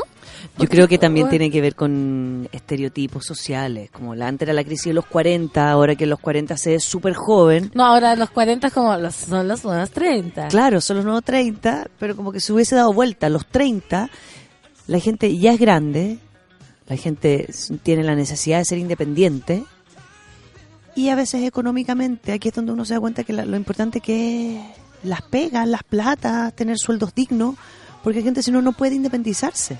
Entonces llegó a los 30 donde hay, claro, hay mujeres que ya eh, este, vamos a hablar de mujeres porque ella es una mujer, pero al- también le pasa a los hombres, que ya o tienen hijos y se emparejaron y construyeron una vida más convencional en pareja, etcétera, ¿cachai? Y los otros... O deciden seguir estudiando, viajar por el mundo, bla, bla, bla, bla. ¿Y qué pasa con estos amigos o amigas que se quedan en el medio? Eso te iba a decir, ¿qué pasa si... ¿no? Con los que no han logrado económicamente, los que a veces no han terminado una carrera. Y a los, los 30, por sí como título, no, no digo que, que exista la crisis de los 30 en, en algún libro de, digamos, certificado como una crisis. Pero sí es un, es un número simbólico. A los 30 ya uno es mucho más adulto que a los, los 28 siguen sonando joven. Siguen, sí. Siguen como sonando. Hace dos años atrás nomás era yo Claro. esta persona y ahora ya soy una totalmente distinta. Pero vivir a los 30 en la casa de tu madre, padre o algún familiar por no por lograr la independencia Es es tema. un punto claro, es darme cuenta que o me tengo que apurar o algo, o sea, puede generar conflictos de todas maneras. La independencia es muy necesaria, la adultez es muy necesaria y la adultez muchas veces significa independencia, por lo menos, por lo menos de tus raíces familiares. O sea, no tiene Entendemos que, hay gente que vive con amigos y se construyen casas donde viven entre tres y cuatro para poder juntar plata, para poder viajar según los proyectos de vida que tú tengas. No tiene que ver tanto con el, el entorno, decís tú, como que tiene que ver con la, la independencia La personal. independencia personal. propia. Ahora, a esta compañera se le mezcla también el tema de la madre. Cuando, ¿no? Lo que hablábamos la otra vez en el panel, cuando los hijos empiezan a sentir que son los responsables de que tienen que cuidar, acompañar la vida de mi madre o mi padre, donde ellos, la vida de los padres ya ellos se la montaron, ¿ah? Ya fue. ya fue, si la mamá o el papá están solos y, y no tienen, un, digamos, una enfermedad en donde Claro. de verdad necesiten un cuidado excesivo de alguien y no tengamos los recursos y hay que estar ahí, pero es distinto, aquí como que hay problemas familiares, me imagino que la mamá también está media depro, angustiada Los hermanos religiosos que no pescan. y lo que Sí, dijo. es bastante grave el problema de la amiga. es bastante dificultoso porque ella tiene que tomar una decisión que a lo mejor la van a enjuiciar de egoísta y a las mujeres les pasa lo que hablábamos la otra vez, cuando no tienen hijos, es como que por no tener hijos entonces te tienen que hacer cargo de alguien, tienen Que en tiempo, este caso serían los que padres. sería la madre. Y hay que ver también el tipo de padre que ella tiene, porque por Claro. ejemplo, en mi caso, que es mi mamá y yo, a mí podría exigírseme, o ella exigir como ven para mi casa, ven", y ella siempre me ha dicho como ya, tú sé libre, y es uno mismo a veces la que se pone como esas culpas o esa presión de como, ay, mi mamá está sola. Tengo que ir a acompañarla. Tengo que ir a acompañarla y ahí mismo uno se va dejando estancada como sus propios intereses. Como que yo hubo un minuto a los 27 que dije, ya, yo estoy adicta a mi mamá, así como realmente yo por mí me quedaría viviendo, emputando toda mi vida y que también tiene que, ver con el miedo de salir a Santiago, a enfrentarme sola, a tener 30 y decir, ya, me voy a ganar la vida yo sola de esta manera. Tiene que ver yo creo que también con los miedos, como que mucho tiene que ver el entorno o los papás sobre exigentes o no encontrar trabajo, pero lo que pasa es que uno a veces toma la decisión, por Sí. ejemplo, de renunciar a una pega y encontrar otra mejor, tiene que ver también con el miedo, Rafa, de tener 30 y no alcanzar lo que se supone que debo alcanzar. Entonces, para eso mejor me quedo en mi casa tranquila. Como, Yo creo que tiene que ver con los proyectos de vida también de cada uno. A veces no es necesario irse con... Hay, hay millones de personas que deciden quedarse en la casa de los papás, que tienen la posibilidad de estar ahí y juntan plata y se arman un colchón y prefieren vi- viajar y ir a conocer Claro. una parte, no sé, y, y conocer otras partes fuera de Chile y trabajan para eso y tienen buena relación con sus papás y la relación no es angustiosa. eso es, yo creo. ¿no? Aquí también se suma este tema de, de la angustia, de querer hacer otra cosa y no poder hacerlo. O de tener miedo de decir, oye, ya me voy a quedar acá porque quiero. Porque no porque, quiero. no porque no tenga la posibilidad de irme, o porque esté estancado, o porque no porque todos mis amigos estén casados con hijos y yo esté acá, estoy peor que ellos, como... Claro, por eso te digo, si yo tengo claro mi proyecto de vida y, y esto me facilita y no, y no soy una carga para los otros, yo no, no- uno no tendría por qué enjuiciar esa realidad. El problema es cuando es- yo no estoy siendo feliz ahí, me está generando angustia, lo paso mal, me imagino, me, me cuesta el tema de la independencia, es como que el otro me necesitan y mis necesidades pasan a décimo lugar. Sí, pues Es eso como es pésimo. el, el tener que anularse por el otro. Mira, acá Dale. el pocha dice, me toma el tema, tengo 34, pensé que cuando cumpliera 30 tendría independencia y poder económico. Ya pasé hace rato la barrera de los 30 y no tengo nada de lo que pensé que tendría, aún vivo con mi mamá, dice el poche. Pero ahí hay que preguntarle a él, ya, vive con su mamá, pero ¿qué? ¿Está triste viviendo con su mamá? ¿Está viviendo con su mamá como ha tenido? ¿O está viviendo con su mamá, como decías tú, juntando plata para irse a viajar? ¿O, o qué? La ¿Y diferencia- cómo, y cómo, y aquí hay una pregunta que no, no nos hacemos, y es, ¿cómo viven a veces la mamá o el papá el que esté también el hijo o la hija metida adentro? Ah, sí. ¿no? Esa es Como buena pregunta. Yo podría contener y ser buena onda, pero también es posible que yo quiera mi independencia, como, como- se da por hecho que no podemos estar solos, que es negativo estar solo, sola y que y que sentir esa soledad muy terrible. También hay, hay otro juicio, otro deber ser que, que los hijos se imponen, como dices tú, como es posible que mi mamá se sienta sola, emputando el fin- la semana y digo, a lo mejor no, lo pasa regio, tiene su horario, sus tiempos, sus cosas. ¿Por qué proyecto?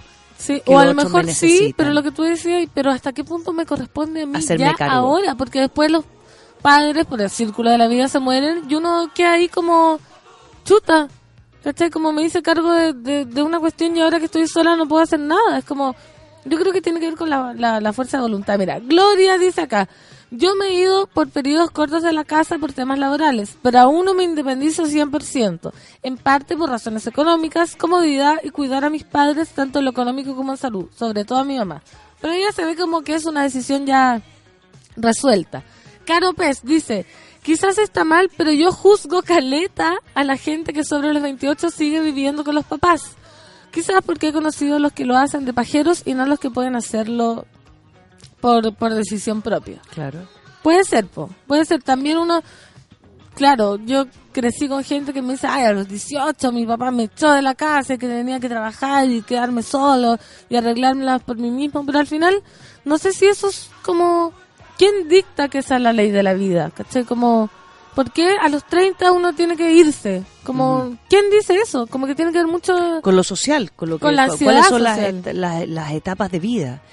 Y porque también a lo uno uno espera que, que la gente empiece a construir sus vidas propias para para disfrutar de cómo armar tu propia familia, ¿no? Sola, con amigos, con tu pega, con tu con tu historia y tus cosas o seguir en esta proyección eterna donde no me muevo de mis raíces.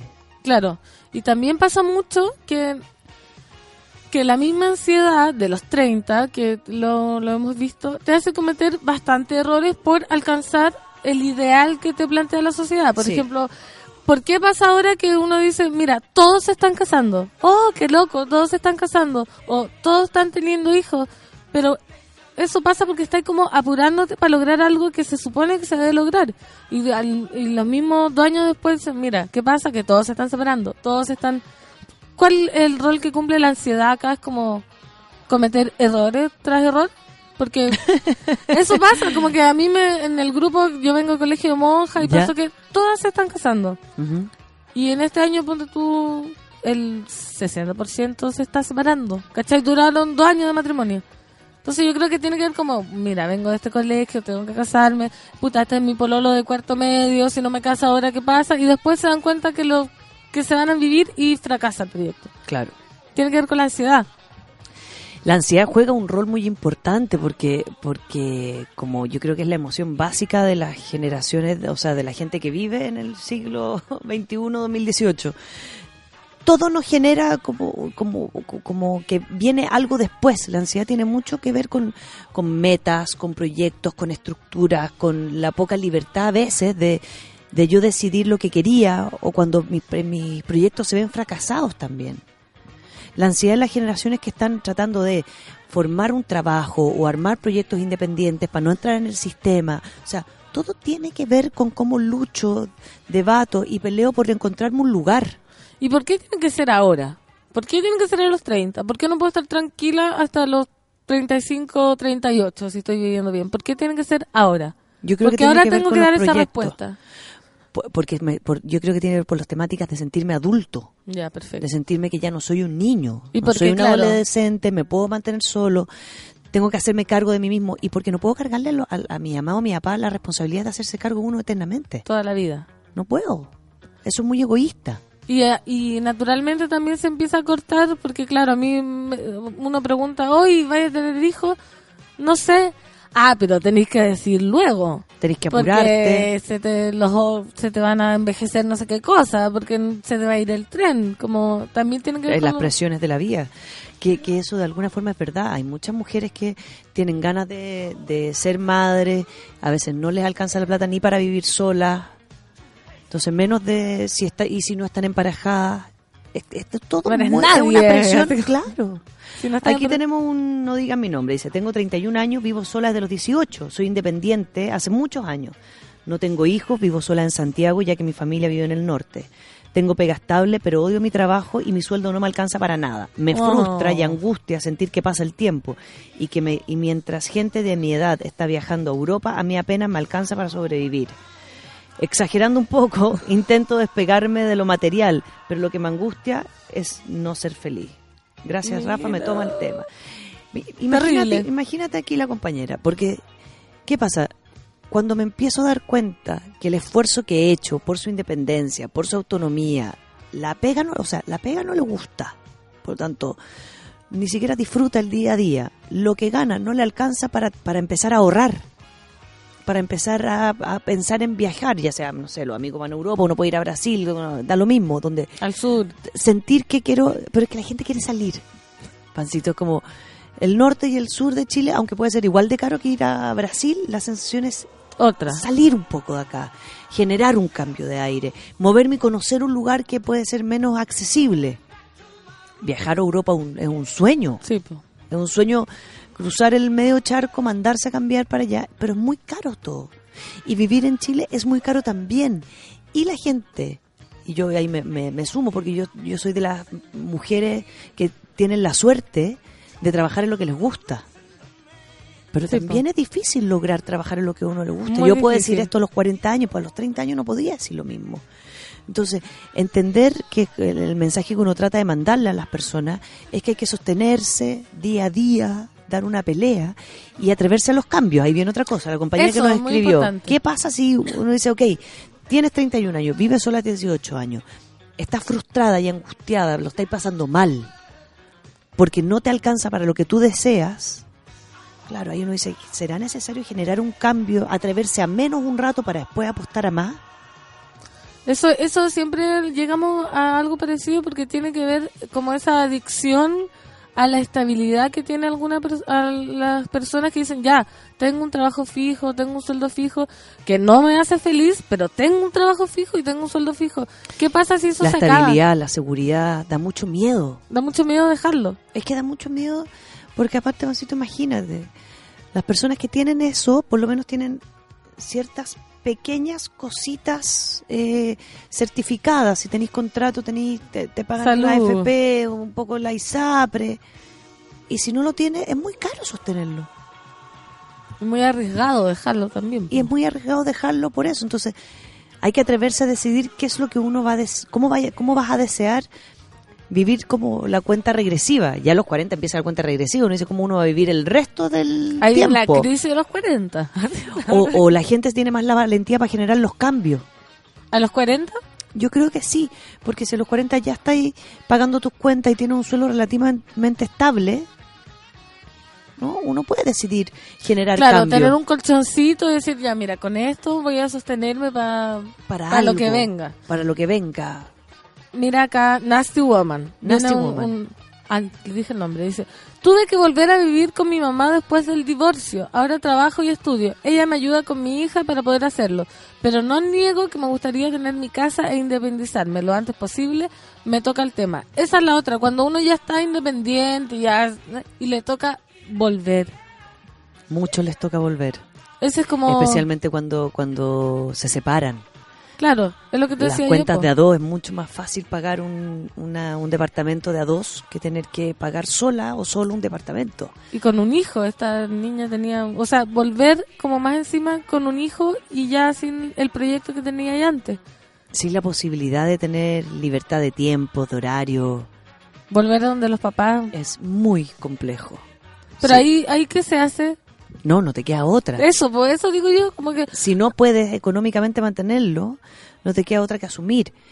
Pero la, la, la presión radica mucho en entender que los, también los proyectos de pareja, con familia, con hijos, sin hijos, etcétera, hay que, yo siempre le digo a las personas como disfrutarlo tanto al máximo, porque cuando eso se acaba, ¿no? Tengo que aprender a disfrutar otra parte también, entonces hay que aprender a mantenerse, a sostenerse, a ver qué hago, a ver hacia dónde me muevo, a ver qué pyme puedo armar, como estar constantemente construyendo, porque también aquí, Pancito, nos damos cuenta que lo importante que es la plata. sí, po. ¿Cachai? Por más que uno diga, odio el capitalismo, no yo odio no sé qué, no da la felicidad. No, pero da la estabilidad. O me da el espacio para poder decidir si puedo ver, tener Netflix. Por último, para ver películas y poder suscribirme, no sé. Mira, Vivi dice, bueno, yo ahora con 30 siento la presión de tener casa y auto, para tener algo para la jubilación, algo que no Casa sé ya. siquiera que quiero tener y pensar, malditos 30.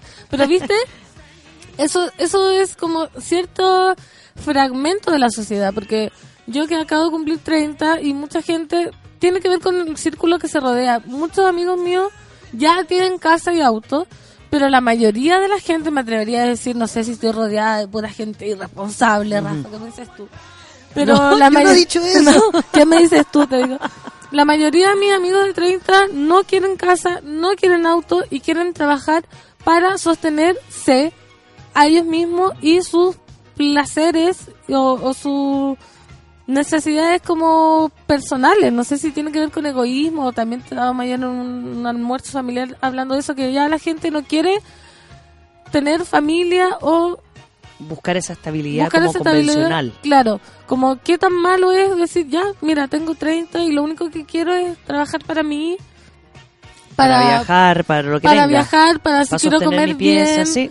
Tiene es es como ya soy un adolescente eterno o, o es otro tipo de vida porque No, ahora porque ahí estamos viene- hablando mucho de la estabilidad, de la un prejuicio, un prejuicio de cómo debe ser en la adultez. Como si a los 40, eh, no sé, los hombres no se han casado, son unos eternos Peter Pan. Ya, todas esas frases Sí. armadas ya no tienen sentido porque también se validó la posibilidad por fin de que las personas no tuviesen que tener familia para ser feliz. Esa foto ya se acabó. Claro, se está sea, validando porque ahora igual la- es raro decir como no, no quiera. Es raro, Sí, pero es válido. sí. po. Decir, no, mi felicidad no va a pasar por apostar. Lo que pasa es que, ¿sabes cuál es la diferencia? Que antes se definía, la proyección era que eso yo, al lograr tener eh, o un matrimonio o una casa o una pareja estable, eso me iba a definir la felicidad. Eso me certificaba la felicidad. Claro. Claro, ahora lo que ha pasado es, eso ya, me- ya nos damos cuenta que eso no certifica la felicidad. O sea, si tú apuestas a eso, estás apostando por un proyecto propio de felicidad, de compartir con alguien un espacio tuyo. Claro, sí. Pero esa foto o esa proyección no certifica la felicidad. El estar en pareja no certifica la felicidad, tener una casa no certifica la felicidad. Un auto no certifica. no, la un auto menos, ahora que los autos parecen como, son peor que, no sé, como los celulares, desechables. Como Todo está 2002 o no sé qué, todo se de- desarma, se arma, todo muy confuso. Entonces hay que Los darle- bienes, digamos, los bienes ya, ya pasaron a ser otras cosas. Sí, pues, la gente entonces no, no tiene que ser como, oh, tengo 30 y no tengo esto, no tengo lo otro. Se puede tener otro tipo de cosas que, que, que ya... Sí, lo, lo que pasa, Pancito, es como aquí la compañera nos escribió por interno, es que pasa cuando he trabajado, me he mantenido sola, vivo sola y no me da tampoco para lo que yo quiero. Por ejemplo, viajar. O sea, no, no quiero tener hijos, no quiero tener la casa, pero tampoco me da para poder para lo ahorrar. que quiero. Ya, y ahí que le habríamos dicho a la compañera, que Yo apostara... O sea, ahí es cuando uno dice, por desgracia, a veces hay que sacarse más la cresta, conseguirse dos o tres pegas en esta sociedad, si no Sí. digo que lo hagamos. Siempre y cuando yo empiece a lograr eh, espacios de felicidad, siempre y cuando yo logre eso. ¿no? Sí. Hay, un, hay un compañero que nos escucha acá en la radio que tiene una pega que no le gusta y por, lo, y por otro lado está intentando armar una propuesta de postres. Sí. ¿no? Como el Diego de los postres, ¿no? Él, que- él quiere intentar otro espacio para ver si es que logra de ahí otro ingreso en algo que le gusta, que tiene una habilidad, que lo hace delicioso. ¿Para qué? Para poder ver cómo dejo, cómo busco otro lugar. Ir buscando. Entonces hay que, eh, claro, si uno tiene una pega estable, es muy complejo y es muy irresponsable nosotros decirle, deja la pega. Nosotros lo dijimos, Concéntrate hubo en un ti. capítulo en que lo dijimos y hubo cuatro gente que renunció más o menos. Pero bueno, fue irresponsable. Como deja la pega y cambia, no sé, proyectate en dejarla pronto, Claro. siempre y cuando tengas algo por qué como generar un cambio, como el Diego Los Postres que tiene postres. Claro, Te un ponía piso. a hacer, pero pay de limón como, como, como enfermo de la cabeza. Sí se puede, y sobre todo aprovechar la gente, por ejemplo, esta amiga que no sé si tiene hijo o no tiene hijo, pero si no tiene hijo y no tiene nada que mantener, es, No, es de la que nos mandó por interno dice que no. Lo que pasa es que tiene mucha frustración porque es posible, y aquí voy a hacer una proyección porque no lo dice, pero es posible que lo que ella creyó que iba a lograr con esto, con esta independencia, no lo ha No lo. Claro. Oye, los monos están on fire comentando, amigos, treintones, colegas, así, tocayos de edad. Sigan comentando sus, sus problemas y sus experiencias. Ahora vamos a escuchar una canción. Esto es Ariana Grande, Problem. A propósito de Café con Nata, sube la radio. I got one more problem with you, girl. Hey.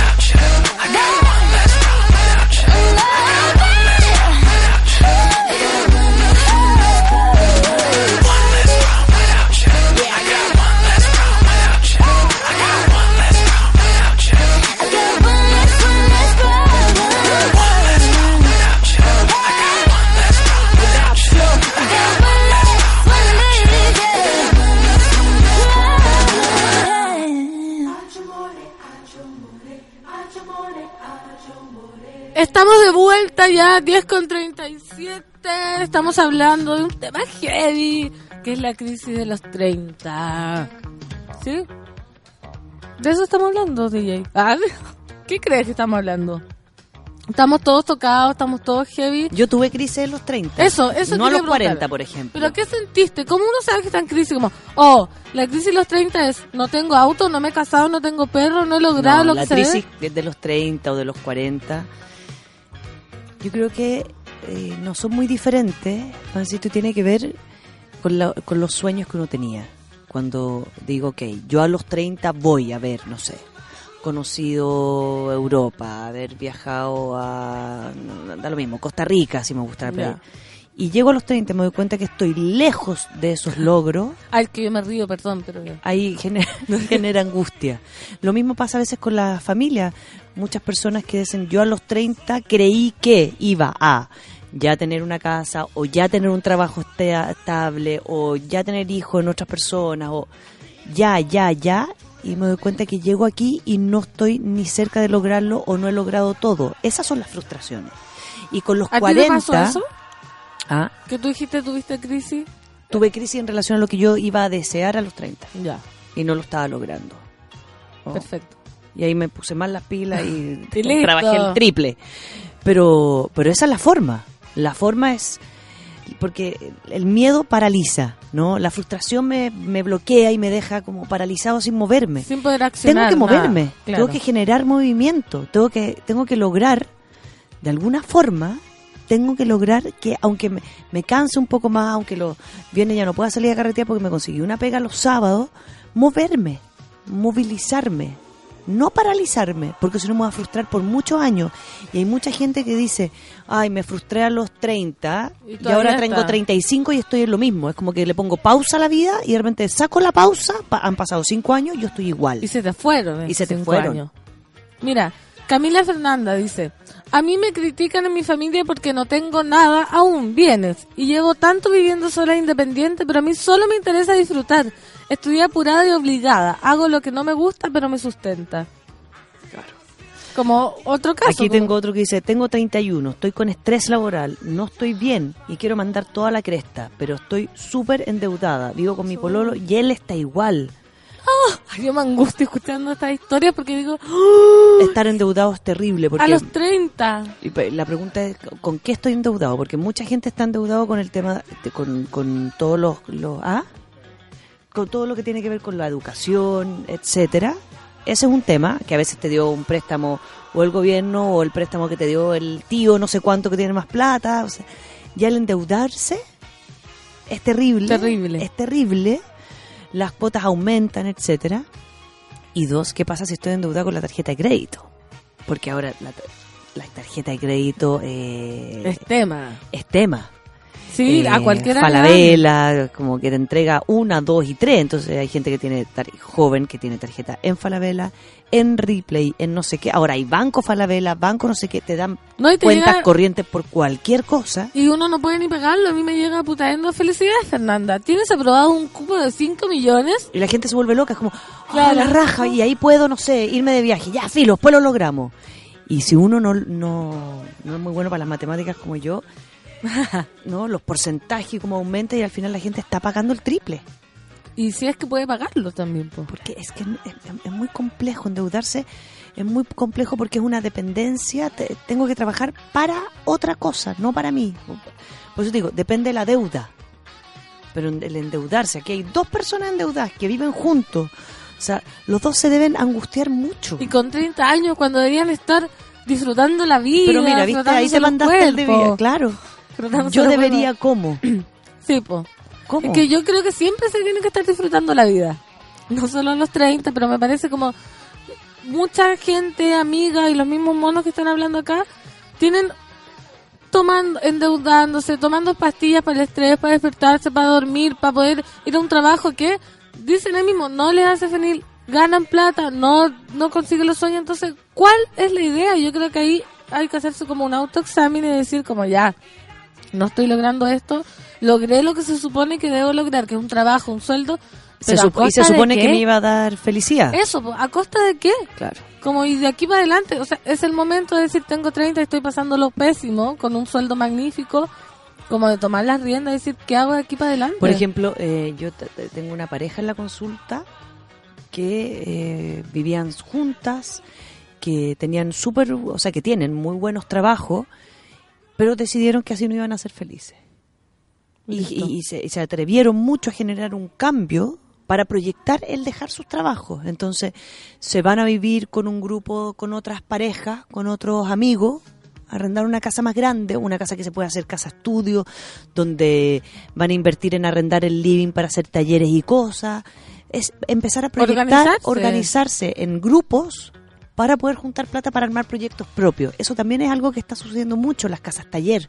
Entonces viven cuatro o cinco personas y todos ayudan a sustentar un proyecto en común, que es la felicidad finalmente. Perfecto, y uno lo hace Las freelance. redes, lo importante que son las redes. No sentirse solo. Y, y no tener miedo, no sentir que porque ya no vivimos, no sé, las dos juntas y vamos a compartir un, un lugar para poder arrendar plata, eso es retroceder. Esa es una Claro. forma de avanzar. Por supuesto, y para No, avanzar y hacia la felicidad, que es lo que Imagínate el, también todo el proceso de desarrollo personal que puede implicar vivir con otras personas. El compartir un espacio. Es atreverse El a lo nuevo. refri, la cocina, las mañas. El baño. El baño. Así como, aló, me quiero claro, bañar, no permiso, sale". toc, toc, toc. Oye, Rafa, y hemos hablado como ya del, del trabajo y de lo- los objetivos como mo- más materiales, pero ¿qué pasa en el tema del amor? Con la solcita estábamos hablando antes del sufrimiento desgarrador. pero- Desgarrador. Sí, que siempre es así. Para nosotras siempre es así. Pero mira, terminar una relación larga que prometía para un gran proyecto de vida a puerta de los 30. Sí, era el CAE. Nos dijo, sí. ¿Cómo sobrevivir a ese golpe? Porque para Pero gente ¿cuál más- es el golpe? El golpe Definamos el golpe. que el golpe más romántico, más porque ya el auto, tú dices ya no tengo auto, no tengo casa, pero estoy con mi amor y juntos vamos a sobrevivir porque pucha somos el uno para el otro y ya y de ¿Cómo pronto vamos a sobrevivir qué?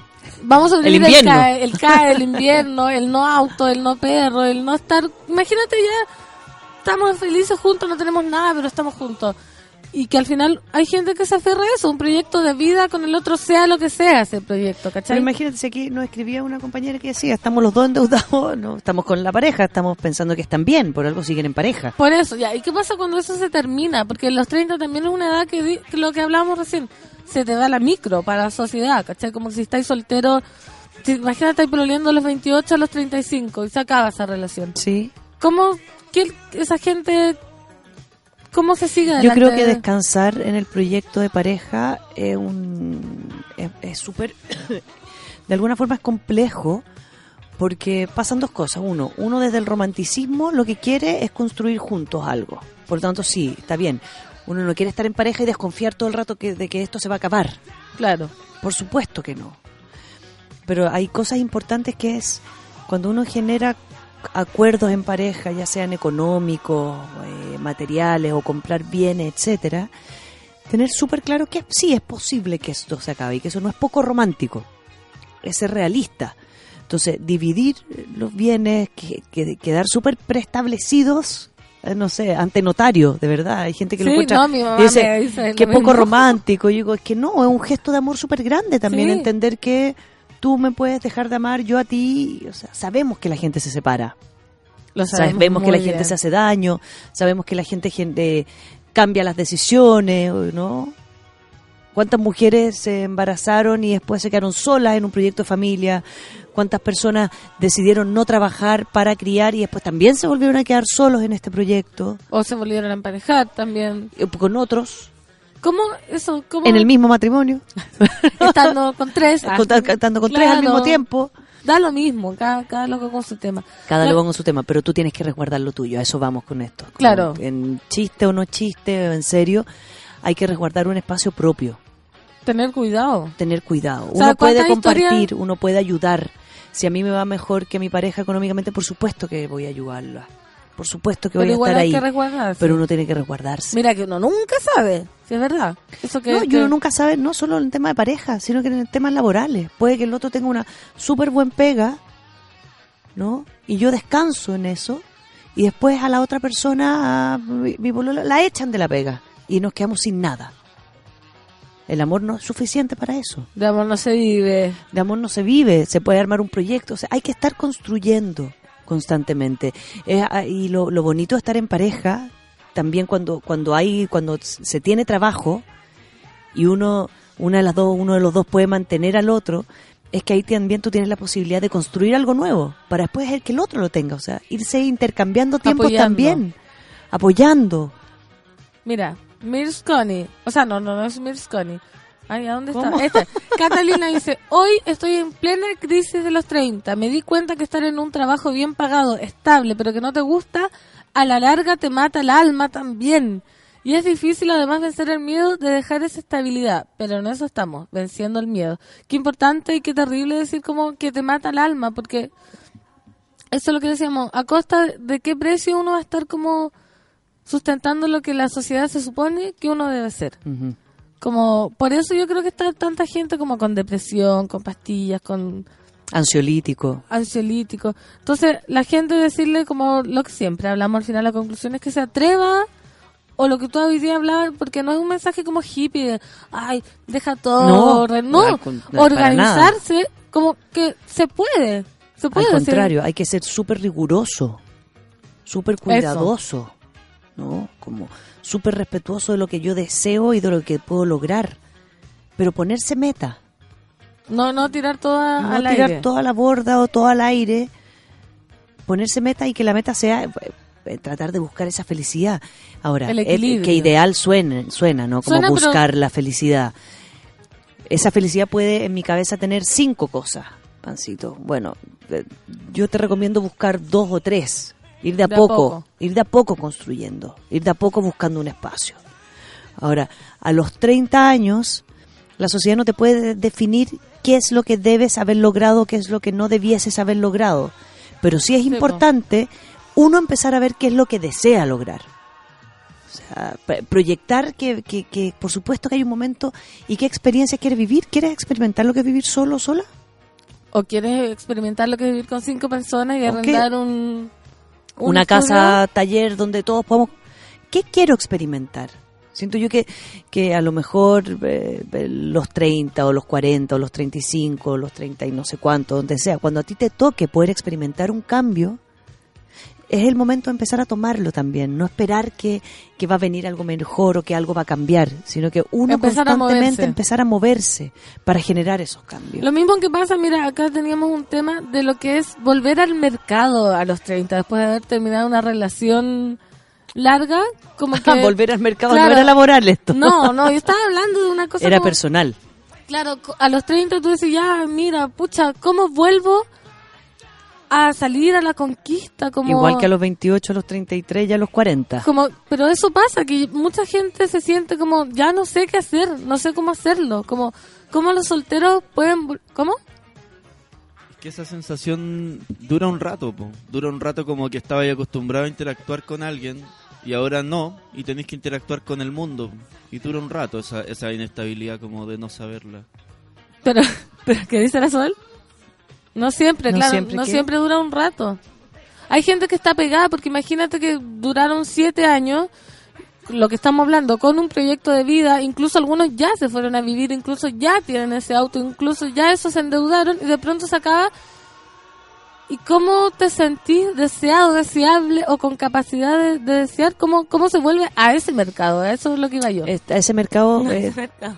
Ese mercado eh, a veces es más complejo porque, Sí. porque uno, la gente que, que ha estado mucho tiempo en pareja o que o más bien tiene sus grupos ya cerrados de amigos, ¿no? Eso pasa, pues se va achicando el se mercado. empieza a achicar el mercado, entonces me doy cuenta que mis amigos ya no no tienen más amigos para presentarme, ya Tal conozco cual. mis redes, ya estoy instalado. Y ahí es donde aparece, bueno, el otro mundo que es el mundo de las aplicaciones. El mundo de las aplicaciones que es un mundo Los exper- los Tinder, los los. Match, los los todo que hay gente que le que, que se atreve a experimentar en ese mundo y cuando uno experimenta con calma y con cuidado, con cuidado, principalmente con cuidado, eh, es un espacio donde yo puedo conocer gente nueva. Pero también yo creo que está la esperanza en ya por mucho Es muy loco porque la gente, ¿sabéis qué, Pancito? Eh, la gente es muy tecnológica. Nosotros hablamos con la gente por Twitter, hablamos Sí. con la gente por WhatsApp, etcétera. Pero cuando uno les nombra como Tinder o aplicación, da pudor. Yo soy yo yo sé de Es esa. como, yo reconozco. ay, no, qué vergüenza, pero cómo voy a hacer eso, y si me ven no sé qué, y si me ve la Tal amigo cual, no sé yo cuánto, nunca he si tenido sé eso por qué. eso. Bueno, y porque estoy feliz. Pero me refiero como nunca he bajado. Por favor. Por favor. Reconozcamos, Reconozcamos la un felicidad. piso importante. Claro, pero tener. A mí, si ya te da vergüenza salir, imagínate a la discoteca y que conocer a alguien, qué terrible es como ofrecerse. Me refiero como la vergüenza, como qué ponís de ti, como, hola, soy Fernanda, divertida, aventurera, como que pensar eso ya me da terror. Y hay gente que yo creo que también le da terror, po. Y queda como atada de manos para conocer a alguien. Exacto. Como con un pánico escénico, como, ¿qué hago? A exponerse. a exponerse, como ¿qué tenéis que esperar? Como que realmente que llegue el amor a primera vista, como estaba en la panadería y me enamoré del... No, No, pues hay que moverse. hay que moverse. Claro, o sea, por no, lo menos empieza a, la gente que no tiene Tinder o esas aplicaciones también se empieza a atrever uno a eh, generar vínculos de confianza como yo te digo sabes qué pancito yo no sé tú y yo no somos amigas que hablamos siempre pero sabéis que yo tengo ganas de conocer gente nueva puta si te así un carrete con tu pololo me invitáis para conocer gente Claro. nueva o sea atreverse también a decirle a los que están cerca que no son tus amigos comunes que también te, te, te presenten otra gente, te Otro inviten a otro espacio. Y las aplicaciones muchas veces sirven para eso. O la gente empieza a ir a un bar cerca de la casa común, donde al final te genera un espacio de confianza con el mesero. Ah, buena sí. onda, no sé qué, y conocer, atreverse a abrir. Lo que pasa es que este país también es súper cerrado a esas posibilidades, como que si vas solo a tomarte un trago es porque estás ansiosa, si vas sola para no sé qué es porque querís puro huevear. como- ta- hay tantos eh, estereotipos y prejuicios preestablecidos en relación a, lo Que que, a, lo- a las que conductas la del cosa. otro que impide que uno sea libre, pero al mismo tiempo está el otro discurso que es como tenés que atreverte, tenés que ser libre, te tiene que importar todo, nada. Es una todo- todo- contradicción. claro, mucho- hay mucho mentira y mucho miedo en relación a, a las proyecciones de las relaciones y cómo conocer gente. Pero hay algo súper real. Los nichos están cada vez más cerrados y la tecnología, por un Se lado, no nos ha ayudado a eso, nos hace cada vez menos. A mí, pues tú yo que soy buena para llamar por teléfono, la solcita siempre me dice, o la Clau, que yo llamo, como que estoy, soy de la Ah. generación que llama, estoy acostumbrada. Y me hablan por WhatsApp y yo no logro como integrar un diálogo por ahí. Claro, no contestáis, se No te sé. olvida. Se me olvida, no sé, pasan días y no los leo y los tengo. Es un mundo muy desconocido para mí y yo entonces a mi amigo le digo, perdón, te voy a llamar. Mejor. No, te llamo. Porque para mí la comunicación va desde ahí. Conocer gente desde otro lugar para las generaciones que no tenemos mucho vínculo con la tecnología es muy complejo porque genera mucha ansiedad. La gente está viendo si le puso me gusta, si no me gusta, si me contestó, Ah, cuánta gente le ha puesto like a mi foto, me veo bien, no me veo mal, como es muy muy Desgastador. desgastador, es una como es prepotente, es agresivo. Entonces es una habilidad que hay que desarrollar también. Pero y para que se desarrolle tienen que, que, que salir. Porque Hay que, sí, hay que, para generar el cambio, para, para aprender a hacer una cazuela, hay que hacerla por hay primera que- vez. Claro, lo que tú decías. Hay que comprar los ingredientes. Tengo crisis, me paralizo, y hasta, pero ya, es como despabila, como llamar a la gente que todo el terror y lo que hablábamos también recién, todo pasa, como ese horror de que O sea, hay que empoderarse del pánico, asumirlo, tragárselo Vivirlo y vivir también. con el pánico. Eso. Salir con el miedo, ver cómo me transpiran las manos y andar con una servilleta para secármela. O sea, atreverse a hacer, no esperar que me- se me pase el miedo para generar un cambio, sino que Porque puede que no pase nunca. porque puede que no pase nunca, puede que después disminuya, pero puede ser que el miedo siempre me acompañe.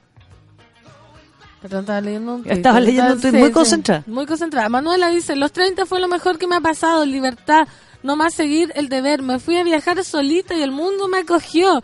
Trabajaba y viajaba, se puede, la aventura de mi vida. En marzo llegué con mucho ánimo para construir mi lugarcito en la sociedad con 32. ¿Qué me decís? O sea, se fue dos años de viaje.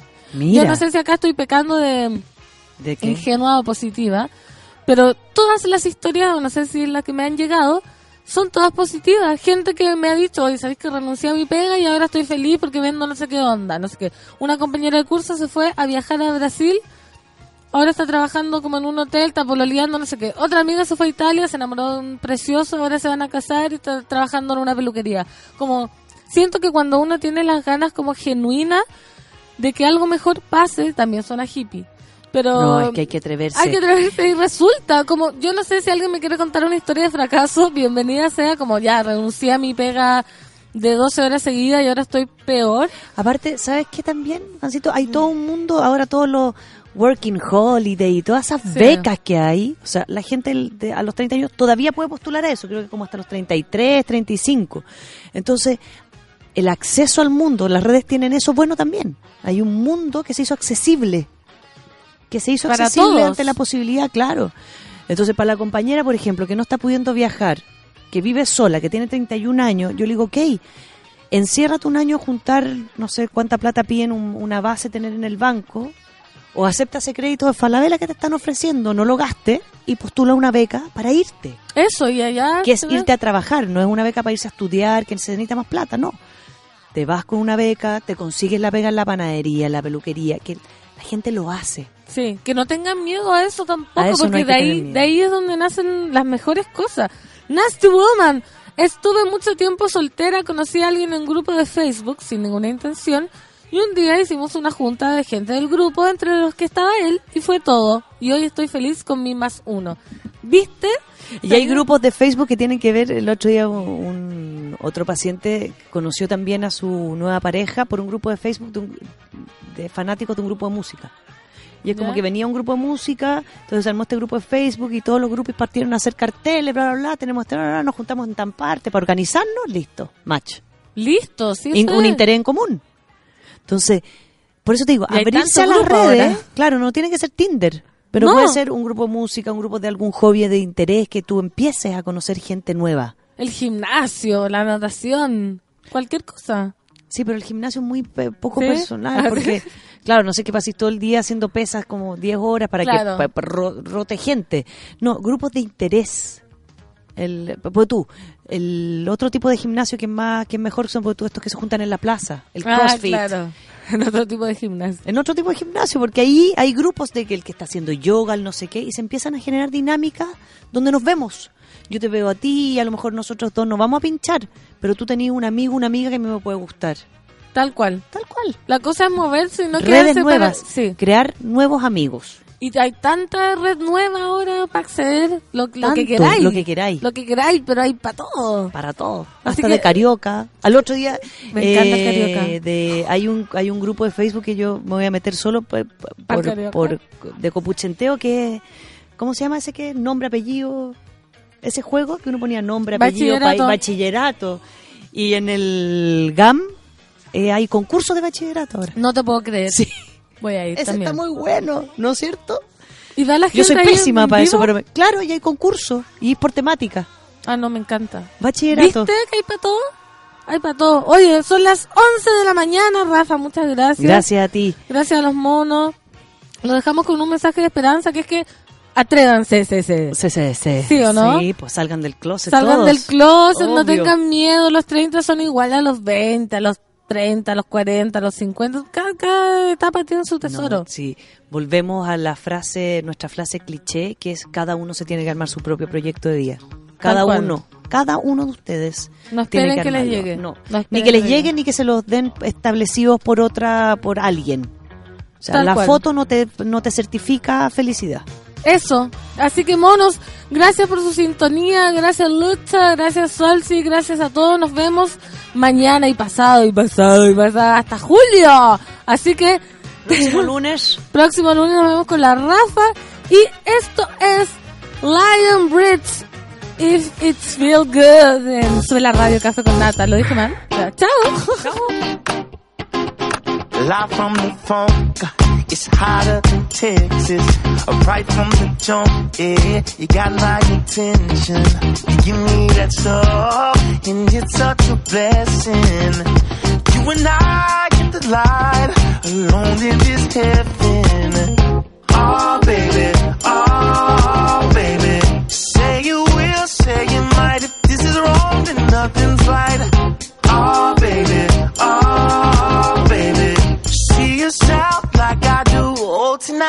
Good on you. Hey, mysterious.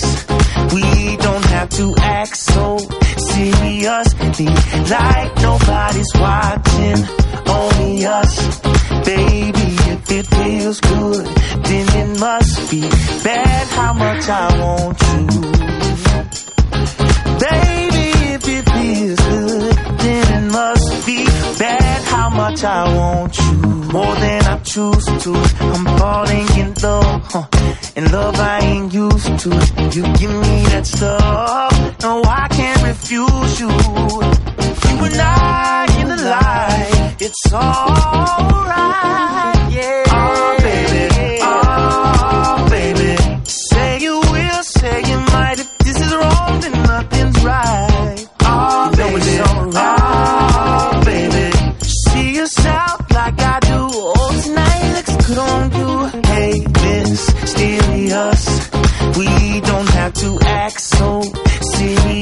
seriously. Like nobody's watching.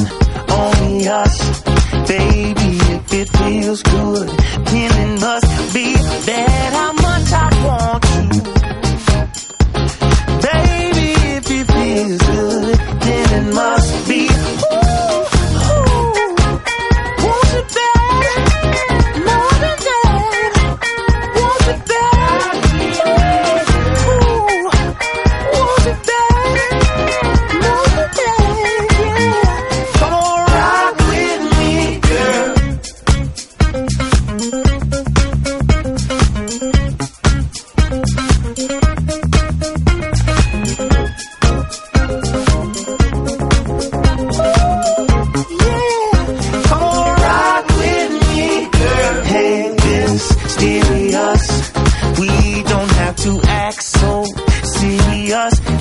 Like nobody's watching.